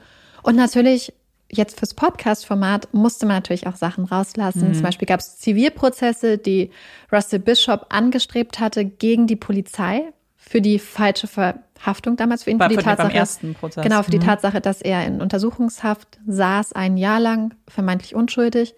Und all solche Sachen kommen noch dahinter. Oder es gab auch noch viele Beweise, Beweise aus der Rechtsmedizin, Farbspuren, Partikel, kleinste Efeu, Sporen, die damit reingespielt haben, aber die dann auch letzten Endes vielleicht so ein bisschen wieder mal den Umfang vom Podcast mhm.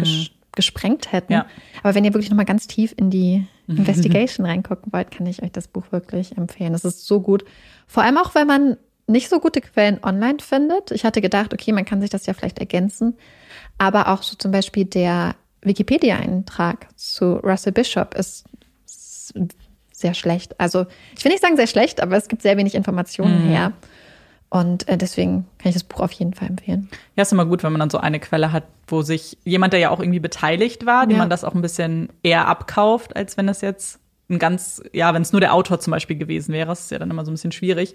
Und ich, ja, und deswegen ist es bei Wikipedia ja auch immer so schwierig, weil sich ja irgendwer die Zeit nehmen muss, Quellen zu sammeln und daraus einen Artikel zu schreiben. Ähm, ja, aber wahnsinnig, ja, aufwühlender Fall irgendwie. Also vielleicht zum ersten Prozess ganz kurz. Ich meine, wir hatten, also ich, ich spreche jetzt nicht von uns allen, aber ähm, ich hatte schon natürlich so das Gefühl, dass er es vielleicht gewesen sein könnte, hat aber natürlich auch was wahrscheinlich so mit der Erzählung zu tun und was man jetzt auch weiß, rückschauend irgendwie.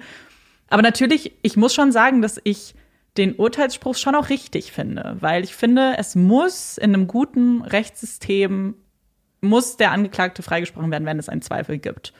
Und da hat die Verteidigung, finde ich, auch einen guten Job gemacht, weil genau das müssen sie ja tun. Sie müssen ihn nicht, sie müssen nicht Beweise liefern für seine Unschuld. Sie müssen nur versuchen, die Jury halt, ja, Zweifel zu streuen.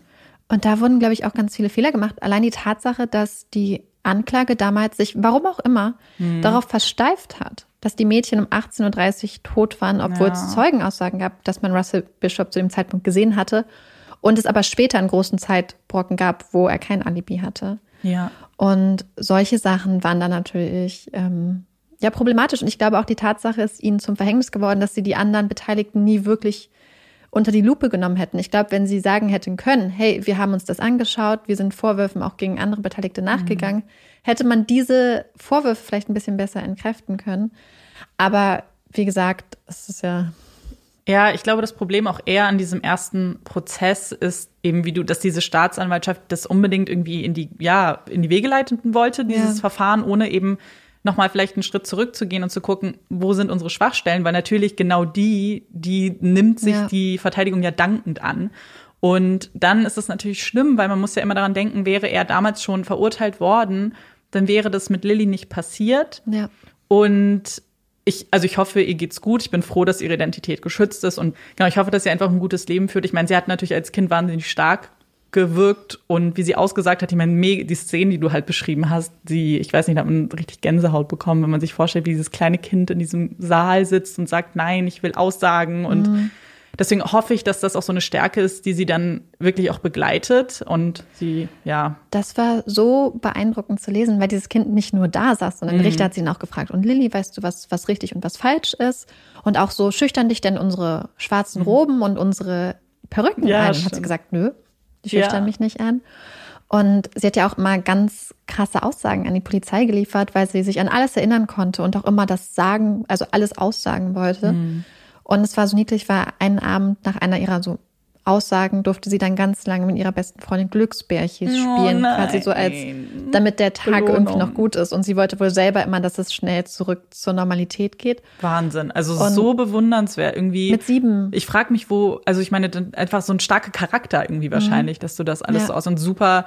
Ich meine, sie war am Ende sein Todesstoß, in Anführungszeichen, weil wäre es eine andere Zeugin gewesen, wäre es ein anderes Kind gewesen, weil ich Ja. denke eher, die meisten Kinder in Bern in dem Alter wahrscheinlich völlig traumatisiert davon. Dann hätten sie sich das vielleicht nicht alles gemerkt. Und Ja. Und was auch beeindruckend oder beziehungsweise ganz krass war, dass Russell Bishop damals so einen Griff bei ihr angewendet hatte an ihrem Hals, der, wenn sie erwachsen und ausgewachsen wäre, sie auf jeden Fall getötet hätte. oh Gott. Und sie hat wohl nur überlebt, weil sie so ein junges Kind ist und dieser Griff bei Kindern nicht so stark funktioniert wie bei Erwachsenen. Aber wenn sie, und sie meinte auch, dass sie wohl mitbekommen hat, dass er dachte, vielleicht ist sie tot, ist, aber sie meinte nur, sie war in einem ganz, ganz tiefen Schlaf. Wahnsinn. Das ist Und ähm, was ich ganz schön fand, ist, dass ein Gefängnis da in der Nähe, ähm, die Gefängnisinsassen haben von Lilly gehört und von ihrer Aussage und wie beeindruckend sie war. Und dann haben alle Gefängnisinsassen zusammengelegt und haben quasi ihre Schokoladenration der einen Woche das gesamte Gefängnis an das kleine Mädchen gespendet. Und ich fand das so, Das ist richtig süß, weil man Schön. irgendwie ja das Gefühl hat einfach, da will eine ganze Stadt, eine ganze Ortschaft irgendwie Ja. Mhm. für dieses Kind da sein und es auffangen nach so einer schrecklichen Tat, die irgendwie begangen Ja. wurde an ihr. Und am Ende ist es halt, ist es ja ihr zuzuschreiben, dass er ins Gefängnis gekommen ist, weil wer Ja. weiß, was, also ich meine, was dann hätte noch passieren Ja. können. Also, Also es gab schon noch spannende Beweise. Zum Beispiel hat man da in dieser quasi Landschaft, wo man, wo er sie missbraucht hatte und sie ausgesetzt hatte, in Anführungsstrichen, beziehungsweise entsorgt. Er hat ja gedacht, sie wäre tot gewesen. Hat man später zum Beispiel so eine Fußbodenmatte aus einem Cortina gefunden, also dem Auto, was er gefahren ist. Er hatte ein ganz besonderes Reifenprofil, drei Reifen einer Marke, einen Reifen von einer Ja, anderen Marke. okay. Das hat man zum Beispiel noch gefunden. Dann war es ganz interessant, weil das Auto von ihm geklaut war. Das heißt, es wurde mit sechs Lagen Farbe bemalt bzw. besprüht, während es normalerweise nur drei gewesen wären. Das heißt, diese, die Wahrscheinlichkeit, dass noch sechsmal die gleiche Farbe in der gleichen Zusammensetzung irgendwo auftritt, ist natürlich extrem gering. Und das heißt, es gab so eine ganz spezifische Zusammensetzung von Farbpartikeln, die quasi einmalig waren. Und das war, da waren halt einfach noch so viele kleine Sachen, die dazu beigetragen haben, Ich dass meine- es halt eindeutig war. Am Ende ist es natürlich jetzt gut für den Ausgang der Geschichte, aber ich frage mich immer, ich meine, er wurde ja einmal schon fast verurteilt. Und ich, also ich stelle mir dann vor, es muss doch für ihn irgendwie so eine fast eine Warnung gewesen sein. Irgendwie, dass, also wenn er jetzt auf einmal ein Serientäter werden will, irgendwie nicht die gleichen Fehler nochmal zu machen. Oder was, was ihn, also was man natürlich sagen muss, er Mhm. hat, ist ja davon ausgegangen, dass sein Opfer tot gewesen wäre. ja, Dann okay. hätte man. Aber das ganz, mit dem Auto auch? Das ist die Sache. Es gab nämlich eine Frau und Mhm. die Tochter, weswegen wir zum Beispiel auch wissen, also Lilly hat es auch selbst gesagt, dass Lilly halt an der Pfütze saß und ihre Schuhe sauber gemacht hat, war eine Frau, das gesehen hat. Eine Frau hat Mhm. Ach gesehen, so. da sitzt ein kleines Mädchen mit ihrer Tochter, sie haben das Okay. beobachtet, haben sich umgedreht und haben im nächsten Moment nur ein Auto wegfahren sehen, ein rotes Auto mit quietschenden Reifen und haben dann erst später, als die Polizei ermittelt hat, dann gemerkt, dass sie gesehen haben, quasi beziehungsweise gehört haben, wie Lilly entführt wurde.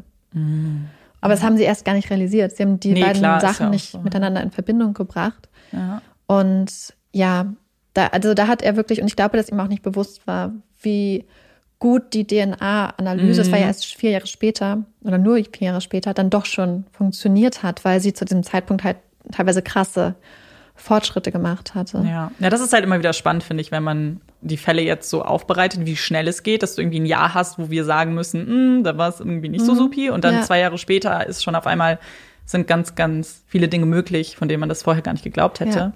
Ja, und deswegen ist es vielleicht auch ganz gut, über dieses, ja, über ja, diese Regel zu sprechen, die du angesprochen hast. Idee. Genau. Ähm, das hatte ich mir jetzt nicht gemerkt, aber ähm, ich denke, uns ist das, also wir haben es bestimmt auch schon mal äh, gehört, oder, aber ich fand es trotzdem mega interessant, wie das eben in England gehabt, äh, gehandhabt wird, weil ich den, also ich finde die Regel erstmal wahnsinnig gut und wahnsinnig wichtig, damit eben ja die, die Anklage oder auch einfach der Staat das nicht so ausnutzen kann.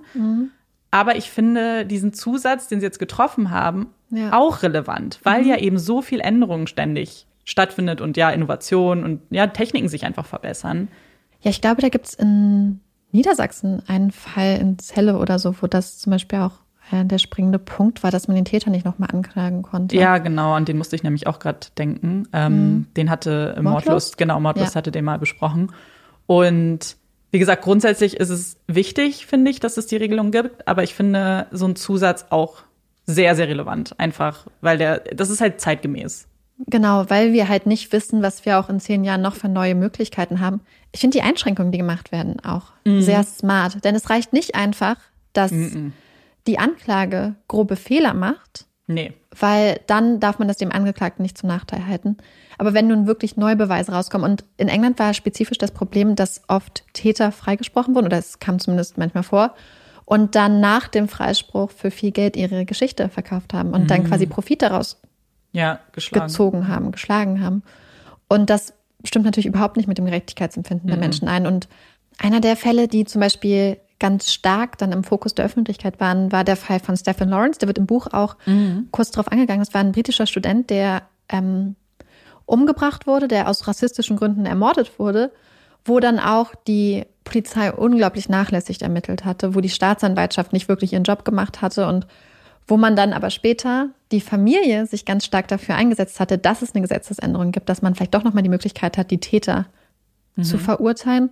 Und die haben dann auch mit den Familien von Nicola und Karen zusammengearbeitet. Also die Familien haben wirklich immer ganz viel Lobbyarbeit, ganz viel Opferarbeit eigentlich geleistet über die Jahre und haben immer auch subtil darauf Ja. hingearbeitet, dass es so eine Gesetzesänderung gibt und immer versucht, mit der Polizei auch ähm, zusammenzuarbeiten. Und das Interessante ist, denn als Operation Yukon gestartet wurde im Jahr 2013, hat man den Familien das dann auch irgendwann gesagt, als man wusste, okay, das wird vielleicht was und hat sie eine Schweigeerklärung unterschreiben lassen. Und das Interessante ist, das heißt, die Familien durften ja gar nicht darüber mm. reden. Das heißt, sie haben jedes Jahr weiterhin die Mahnwachen gehalten, haben immer nach Gerechtigkeit gerufen, aber man hat wohl gemerkt, dass es ein bisschen weniger war. Das heißt, sie haben ja. es nach außen aufrechterhalten, immer an ihre Töchter erinnert.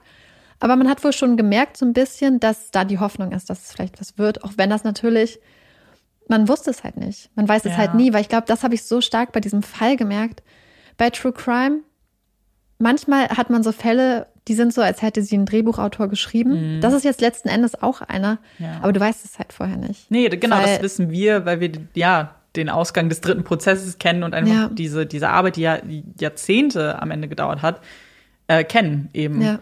Und ich muss auch sagen, ähm, ich finde es total toll, dass die sich alle noch so engagiert haben, weil am Ende kann man natürlich auch so ein bisschen ja, ignorant sagen, naja, aber ist doch egal, wenn er jetzt eh schon lebenslänglich in Haft mhm. ist oder und eh eigentlich Typ A ist, also vielleicht nicht rauskommt. Aber da geht es ja um so viel mehr. Ja. Zum einen den Vater zu entlasten, was ja auch nochmal eine ganze Geschichte für sich ist, dass der im Fokus stand. Und ich meine, als du gesagt hast, dass die Presse auf seiner Seite war, war ich ja ganz kurz glücklich, weil ich ja, mir dann auch vorgestellt sehr empört, was mich ähm, sehr.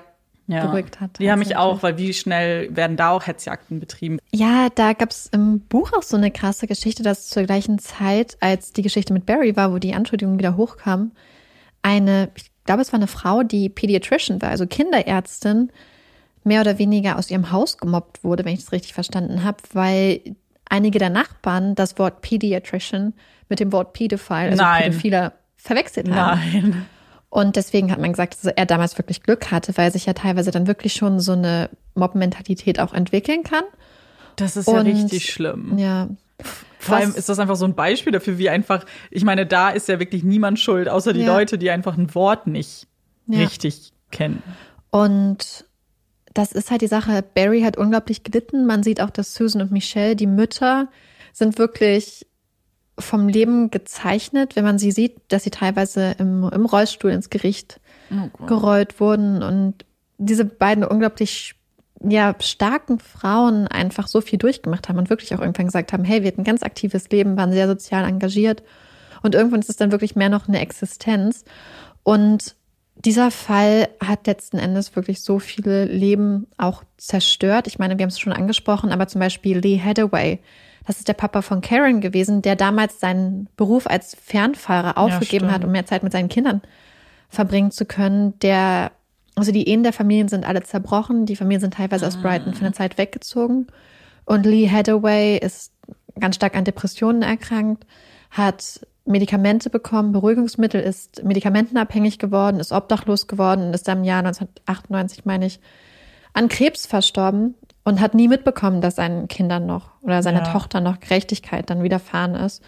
Und ungefähr einen Monat vor dem letzten Prozess, wo dann quasi der zweite Prozess im Fall von Nicola und Karen gemacht wurde, ist Nicholas großer Bruder Jonathan auch tot aufgefunden worden. Er war auch Medikamenten, alkoholabhängig, hatte in einer obdachlosen Unterkunft gelebt. Das heißt, er hatte zeitweise sein Leben wirklich gut unter Kontrolle, hatte auch zwei Kinder, die er wohl über alles geliebt hat, aber es hat ihn irgendwie immer wieder eingeholt, diese Vergangenheit, und er ist damit wirklich nicht klargekommen, dass seiner kleinen Schwester das damals wieder fahren ist und ist dann, wie gesagt, in die Medikamentenabhängigkeit, Drogensucht abgerutscht, ähm, obdachlos geworden und letzten Endes dann alleine gestorben. Oh Gott, das ist so schlimm. Ja. Das ist ja auch über, ja, darüber sprechen wir ja ganz oft in Fällen, dass man, man sieht immer so die, die klassischen Opfer, aber es zieht halt so große Kreise ganz, ja. ganz oft und so viele Leute werden berührt ähm, und betroffen von so einer schlimmen Tat und das ja, bricht einem irgendwie das Herz, gerade wie du sagst, dass jemand dann nicht mal mitbekommt, dass mhm. es am Ende doch irgendwie eine Aufklärung gibt.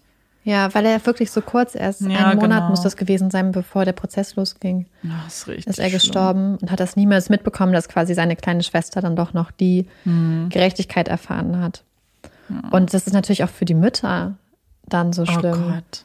Ja, also Kinder ist einfach, ich glaube, das trifft einen halt immer noch irgendwie anders. Es sind so ganz ja. andere Emotionen. Und ich, ja, gerade, glaube ich, wenn man auch selber noch Kinder hat, vielleicht auch in dem Alter, ich will mir gar nicht vorstellen, wie schlimm dann so eine ja. Geschichte auch ist. Und ja. Und das Krasse war auch, also dieser Fall hat einfach so viele noch Kleinigkeiten, die halt in dem Buch unglaublich stark mhm. aufgegliedert werden.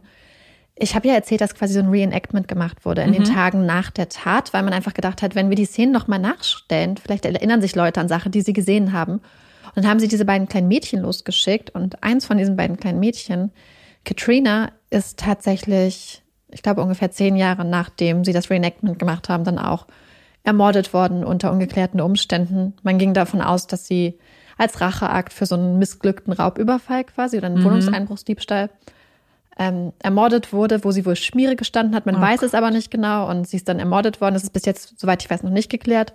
Und sie hat damals auch eine kleine Tochter hinterlassen. Das ist ja viele, viele Schicksale irgendwie verbunden. Ja, und das ist, finde ich, das, was die Mütter so gut gesagt haben im Schluss, dass es nicht nur die Kinder sind, deren Leben genommen wird, sondern dadurch, dass du das Leben der Kinder nimmst, zerstörst du die Existenzen von Ja. so vielen Menschen. Ja. Vielleicht zum Abschluss nochmal genau dahin kommen, womit ich angefangen habe, denn der Fall heißt ja Babes in the Wood Fall. Und wenn man aber den Namen wirklich eingibt, bei YouTube oder bei Google, findet man ganz viele verschiedene Namen, also beziehungsweise Fälle, die unter solchen, unter diesem Namen laufen. Es gibt, glaube ich, bei Wikipedia allein irgendwie drei, vier Fälle, Ja. die den gleichen Namen tragen. Und es ist ein Kinderlied aus England ursprünglich, was eine ganz traurige Geschichte hat.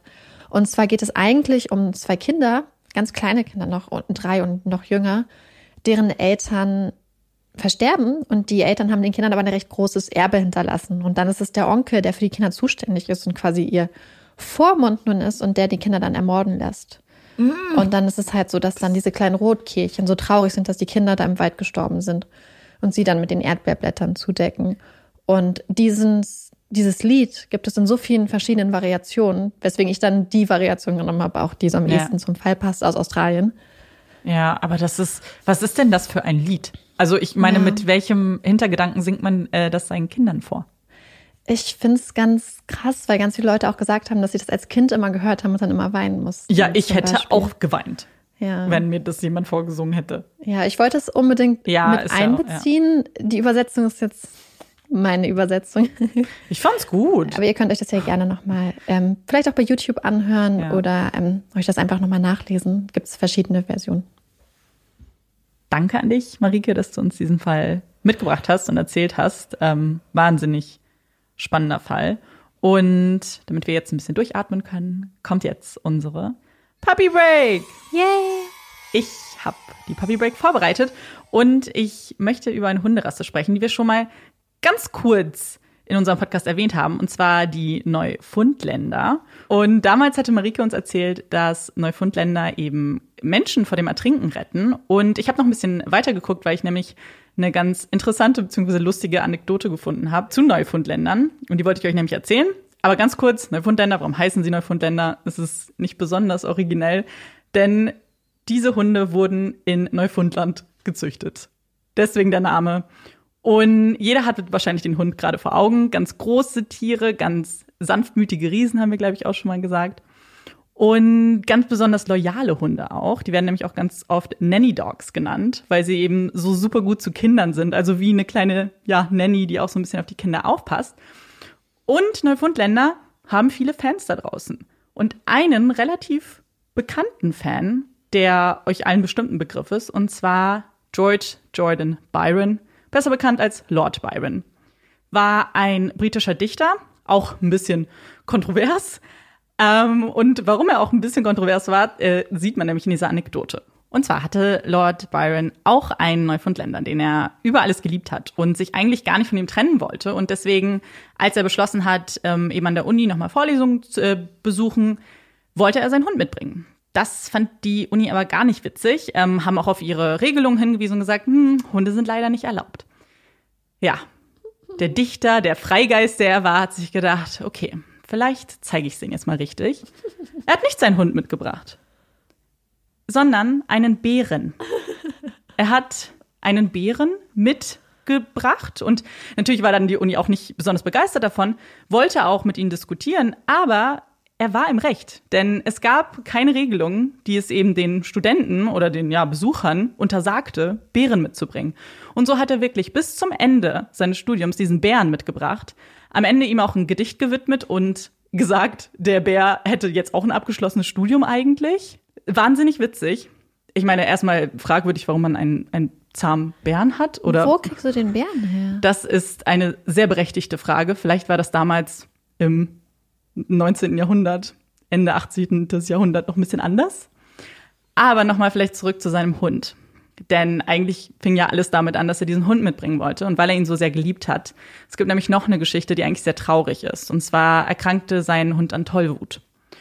Und er hat ihn aber bis zum Ende gepflegt, ohne irgendwie Rücksicht auf Verlust, so ohne irgendwie die Angst, dass er sich vielleicht auch damit anstecken könnte und hat ihn wirklich bis zu seinem Tod quasi begleitet. Und als der Hund dann gestorben ist, hat er ihm auch ein Denkmal gewidmet, wo auch eines seiner bekannteren Gedichte abgedruckt ist, was er auch eben seinem Hund gewidmet hat.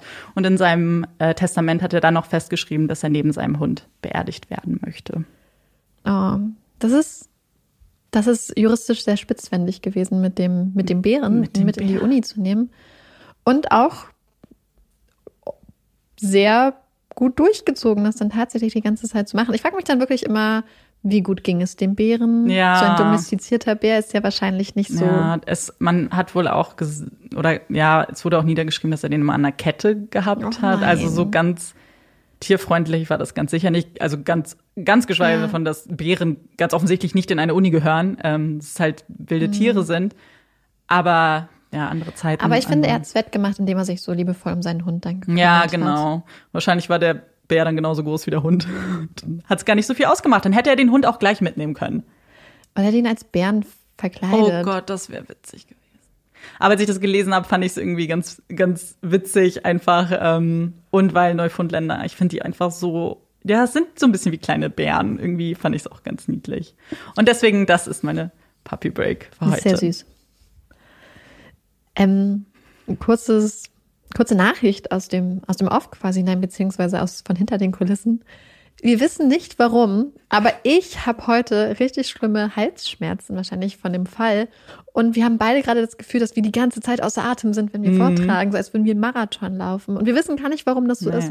gar nicht, ganz komisch irgendwie. So wir richtig. mussten gerade so ein paar Sachen machen für so ein Projekt, wo wir dann gezwungen wurden, unsere Meinung zum Cello abzugeben. Und ich glaube, das hat uns einfach so sehr aus der Bahn geschmissen, Ja, ich, dass ich wir auf wusste- einmal, was hört ihr? Wie ist das Cello? Wie ist das Cello? Und ich hab, habe diese, ich habe mich noch nie gefragt, wie ein, wie ein Cello ist und ob es Klingt unterschiedliche? Cellos gibt. Klingt es Stereo? Ja, okay, danke. Und dann hat die Person, die uns um die Hilfe gebeten hat, auch gemerkt, dass wir Nee. nicht die besten Experten sind, was Cello-Bewertung angeht. Und dann wurde die Aufgabe von uns Gott sei Dank auch ja, abgezogen. einfach gesagt, ja, wird schon okay sein. Nur so viel dazu. Wenn wir uns außer Atem anhören, wir wissen nicht genau, woher es kommt. Wir glauben, dass es einfach daher kommt, dass wir vorhin vor- komplett überfordert waren, kurzzeitig. stimmt. Ganz Herzrasen Ja, also wenn sich unsere Stimmen anders anhören und so. Nur so viel dazu. liegt es daran. Aber dann machen wir vielleicht mit dem Programm weiter. Und Yay. jetzt kommen unsere Empfehlungen. Ich fange einfach mal an. Und zwar habe ich ein Buch gelesen am Freitag, was ich euch ganz gerne empfehlen möchte, weil es noch relativ neu ist. Deswegen glaube ich, dass das vielleicht noch nicht unbedingt ganz so viele gelesen haben. Und wenn ihr es gelesen habt oder lesen werdet, dann schreibt mir gerne. Wie wir ja wissen, ich bin großer Ferdinand von Schirach-Fan und Ferdinand von Schirach hat ein neues Buch rausgebracht, beziehungsweise ein Theaterstück. Das nennt sich Gott und was ja so spannend ist an seinen Theaterstücken, wer Terror kennt, der weiß das schon. In den Stücken werden die Zuschauer, beziehungsweise in dem Fall die Leser, auch mit einbezogen, denn am Ende muss man sich eine Meinung bilden und über ja, bestimmte Themen entscheiden. Auch in diesem Buch geht es um das Thema Sterbehilfe. Sehr kontroverses Thema, sehr interessantes Thema auch und wahnsinnig interessante Argumente, die auch in dem Buch genannt werden. Deswegen ist das eine Empfehlung. Und noch eine kleine Randempfehlung. Als ich das Buch fertig gelesen habe, habe ich einer Freundin gleich geschrieben, weil wir uns ganz viel über Ferdinand von Schirach austauschen, weil wir beides Fans sind. Und habe ihr dann gesagt, oh, das will ich so gerne als Theaterstück sehen, weil ich glaube, wenn man das noch mit Emotionen sieht und die Schauspieler, die das halt ja irgendwie auf die Bühne bringen, dass das bestimmt noch mal ganz anders ist, als es eben ja schwarz auf weiß auf Papier zu lesen. Und dann haben wir geguckt und das wird nämlich gerade in Berlin aufgeführt und es gibt noch Restkarten und dann haben wir uns in so einer ja, Nacht- und Nebelaktion irgendwie um halb elf abends noch Karten dafür gekauft. Und wenn ihr aus Berlin seid, dann und euch das vielleicht auch interessieren würde, guckt noch mal nach. Jetzt gab es auf jeden Fall noch Karten. Und ich stelle mir das eben wahnsinnig spannend vor, wenn man dann wirklich abstimmt, faktisch, und dann erst weiß, wie es eigentlich ausgeht. Genau, das ist meine Empfehlung. Also, ich habe einmal schon mal das Buch Crazy Rich Asians, beziehungsweise ich habe den Film empfohlen und die Empfehlung dann später noch auf die Buchtrilogie ausgeweitet, weil die nämlich richtig, richtig gut ist. Und ich habe auch schon mal Bridget Jones empfohlen, weil ich finde, Bridget Jones ist sowohl die Filme als auch die Bücher sind einfach so unglaublich gut und witzig. Und jetzt habe ich es gefunden. Es ist ein Buch, was Breiten als Mischung aus Bridget Jones und Crazy Rich Asians beschrieben wird. Und dieses Buch ist so lustig. Es heißt Last Time Standing und ist von Lauren Ho geschrieben. Und es folgt so ein bisschen dem Weg von Andrea Tang. Und sie ist eine junge Frau, Anfang 30, Anwältin und lebt in Singapur. Als Expat aus Malaysia ist er dahin ausgewandert. Und dieses Buch ist so lustig. Es ist eine romantische Komödie. Es geht aber auch viel um, es sind einfach unglaublich lustige Dialoge und absurde Situationen. Und wer Bridget Jones gelesen hat, wird auch sofort die Wörter und den Schreibstil total erkennen. Mhm. Es ist sehr britisch angehaucht. Das fand ich sehr lustig, was die Lingo so angeht. Und es ist einfach ein total tolles Buch. Also wenn man wirklich Bock hat, quasi auf eine Bridget Jones, Crazy Rich Asians Fusion oder einfach nur ein Bridget Jones mag oder nur Crazy Rich Asians. Dieses Buch ist so toll. Also ich kann es euch wärmstens ans Herz legen, wenn ihr einfach jetzt im Herbst einfach so ein richtig schönes, tolles Buch haben möchtet. Ja, das haben uns ja auch viele auch geschrieben als Lieblingsherbstaktivität. Lesen. Lesen, ja, ins Bett gekuschelt, auf, aufs Sofa gekuschelt mit einem Buch. Ich glaube, da kommen solche Empfehlungen immer ganz gut. Habt Ja, ihr gleich haben- zwei bekommen? Ja, wir haben nämlich die ähm, Fragen gerade gestellt, beziehungsweise also wir haben euch quasi gerade unsere Fragen gestellt, Genau. die ihr uns letzte Woche gestellt habt. Unter anderem auch das mit der Herbstaktivität. Wir konnten sie jetzt offensichtlich noch nicht alle lesen, weil wir jetzt gerade am Aufnehmen sitzen, aber ich muss eine Ja. schon ansprechen, die ich so lustig fand. Eine von euch hat nämlich geschrieben, dass ihre Lieblingsherbstaktivität ist, ihre Mopsdame mit Blättern zu bestreuen. So Und das fand ich so niedlich und wir mussten gleich so lachen, als wir das gelesen haben. Ich glaube, das war eine der ersten Antworten, Ja. die wir überhaupt bekommen haben. Und Wir möchten Fotos davon, bitte. Das, eure Antworten sind einfach immer so toll. Ja, deswegen teilen wir die Fragen auch immer, weil wir es immer total spannend Wir finden. lesen uns hier durch und denken so, oh Ja. ja. So, letzte Kategorie. Die kontroverse Kategorie in unserem Podcast. Die Hot Takes. Marike, möchtest du anfangen? Ja. Ich habe mir jetzt mittlerweile übrigens eine Excel-Tabelle angelegt. Mit Wirklich? Hottakes. Ja, wirklich. Ich habe jetzt Das schon ist drei. so schlau. ich habe jetzt, ich habe Ja, jetzt die- ja. drei Zeilen schon. Aber das ist gefüllt. voll gut, weil ganz oft im Alltag fallen mir Hot Takes ein. Aber wenn Ja. ich dann einen brauche, vergesse ich es immer. Mir fallen die immer unter der Dusche ein. Hm, Und beim. Autofahren überlege ich immer. Ja, Und dann vergesse ich sie, sobald ich dann in genau. Bin. Ich glaube, ich sollte es auch aufschreiben.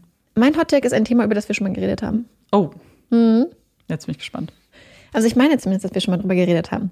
Und zwar, ich finde, wenn man Müsli isst oder Cornflakes oder irgendwas in einer Schüssel, Cerealien, muss die Milch kühlschrankkalt sein.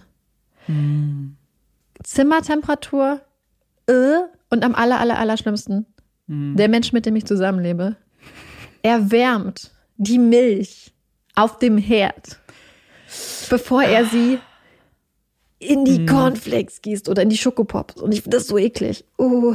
Oh, vielleicht um die, äh, um das Kontroverse noch in die Spitze zu treiben, vielleicht, was kommt zuerst, Milch oder Cornflakes? Cornflakes. Findest du es andersrum? Nein, aber da gibt es Leute. Die streuen das so oben drauf. Ne? Hm. Ja. Deswegen. Das ist, ich glaube, jetzt ist es richtig kontrovers geworden. Also ich stimme dir auch zu. Ich finde ja sowieso alles, was irgendwie richtig eisgekühlt ist, eh am besten. ja. Und ich hatte, als Kind haben wir manchmal warme Milch auch getrunken, aber dann nur mit einer ganz bestimmten Cornflakes-Sorte. Das sind diese, diese Schokochips, also wie diese kleinen, Mhm. Ja. die, ich weiß gar nicht, wie man die Das sind beschreiben soll. kleine. Ja, weiß ich auch nicht. Diese Brigitte. Schokochips, ja genau. Die, ich weiß nicht, warum die fanden wir toll, weil die wurden dann so richtig matschig. Aber das Ah. war auch die einzige Sorte. Es war sehr spezifisch diese eine Sorte. Und jetzt Ja. natürlich esse ich die auch nicht mehr. So. Ja. Also bei uns, wenn es um solche Sachen geht, ist es dann immer eine Soja-Vanillemilch. Oder Oh, Soja-Schokomilch. Das ist auch sehr lecker. Ähm, Schokomilch. mm. Ganz schlimm findet Das Amanda ist- nämlich Hafermilch. Ja, Hafermilch mag ich nicht. Das schmeckt mir wie Pappe. Sorry. Alle Hafermilch-Fans kommen jetzt. Aber ja, dann, komm, weißt du, wenn ich schon dabei bin, kommt jetzt mein Hot Take. Uh. Und zwar, ich finde Fake-Pflanzen richtig, richtig cool. Und es hat auch ein bisschen was damit zu tun, dass ich ein absoluter Pflanzenserienmörder bin. Also, ich glaube, wenn ich in so einen Baumarkt gehe oder wo auch immer man seine Pflanzen kauft, dann schreien immer schon alle nicht mich. Weil ich Bei mir sterben alle Pflanzen. Das Problem ist, Marike weiß das. Bei mir in meiner jetzigen Wohnung gibt es null Licht. Also es, ist, es gibt kein Licht. Das heißt, jede Pflanze wird einfach wie in einem Keller gehalten und denkt sich Danke dafür. Deswegen habe ich jetzt offiziell gesagt, das kann ich diesen Pflanzen nicht mehr antun. Ich werde jetzt einfach nur noch Fake-Pflanzen kaufen. Und ich muss ehrlich zugeben, früher war das ja schon sehr schlimm. Also diese Plastikblumen sahen mhm. schon echt blöd aus. Aber heutzutage gibt es, finde ich, Pflanzen, die echt gut aussehen. Und echte. Und auch realistischer, als es vor ein paar Jahren noch der Fall war. Deswegen, vielleicht, wenn es da draußen jemanden gibt, ich glaube, es tut gut, sich einfach davon zu verabschieden, diesen Pflanzen noch mehr Leid anzutun. Für mich ist es super. Ich habe kein schlechtes Gewissen mehr. Ich habe auch Fake-Pflanzen. Wirklich? Im Badezimmer, drei Stück. Werde ich gleich gucken. Mhm. Zwei Sukkulenten und das Die Sukkulenten sind richtig süß, die es auch gibt Ich, letzte, ich habe letzte Woche gekauft. Ja, aber es ist. Weil ich dachte, bei uns im Badezimmer ist nämlich auch kein Licht. Und dann ja. dachte ich so, ja. Und bei uns sterben Pflanzen leider auch sehr schnell, weil ich einfach oft vergesse, sie zu gießen. Aber ich sehe gerade Pflanzen nämlich über Marike und die sehen eigentlich ganz gut aus. Amanda, das. Oh, okay, nicht das eine trockene Blatt, was gerade kurz davor ist, runterzufallen. Aber die anderen, ja gut, das, das ist gelb. Aber die anderen drei Pflanzen. Jetzt habe ich letzte Woche gekauft. Oh. Alle meine Komplimente nehme ich jetzt zurück. Nein, ich versuche es immer mit Pflanzen schön zu machen. Aber ach nee, da hinten habe ich auch noch Plastikpflanzen und im Schlafzimmer auch noch. Fällt ja, aber das ein. ist gut. Nee, ich finde die richtig, richtig gut.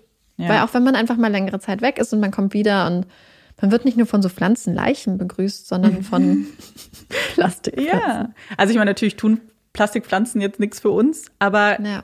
die, also wenn sie tot sind, auch nicht. Also es gibt da so viele Leute mit einem richtig grünen Daumen und ganz ehrlich, denen gehören alle Pflanzen der Welt und nicht mir. Ich plane, wenn ich irgendwann mal, man kann sagen, wenn ich irgendwann mal erwachsen bin.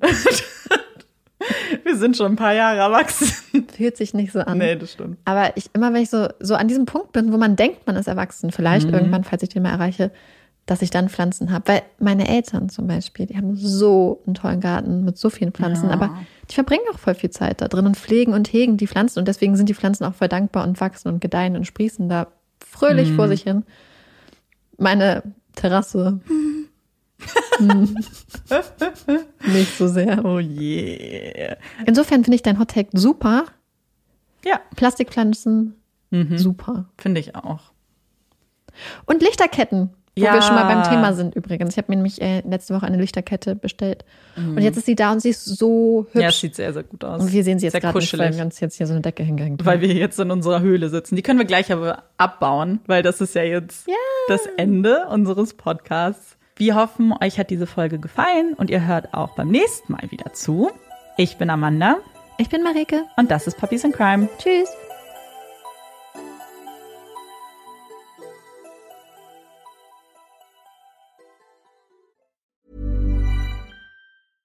Cool fact a crocodile can't stick out its tongue. Also, you can get health insurance for a month or just under a year in some states. United Healthcare short term insurance plans, underwritten by Golden Rule Insurance Company, offer flexible, budget friendly coverage for you. Learn more at uh1.com.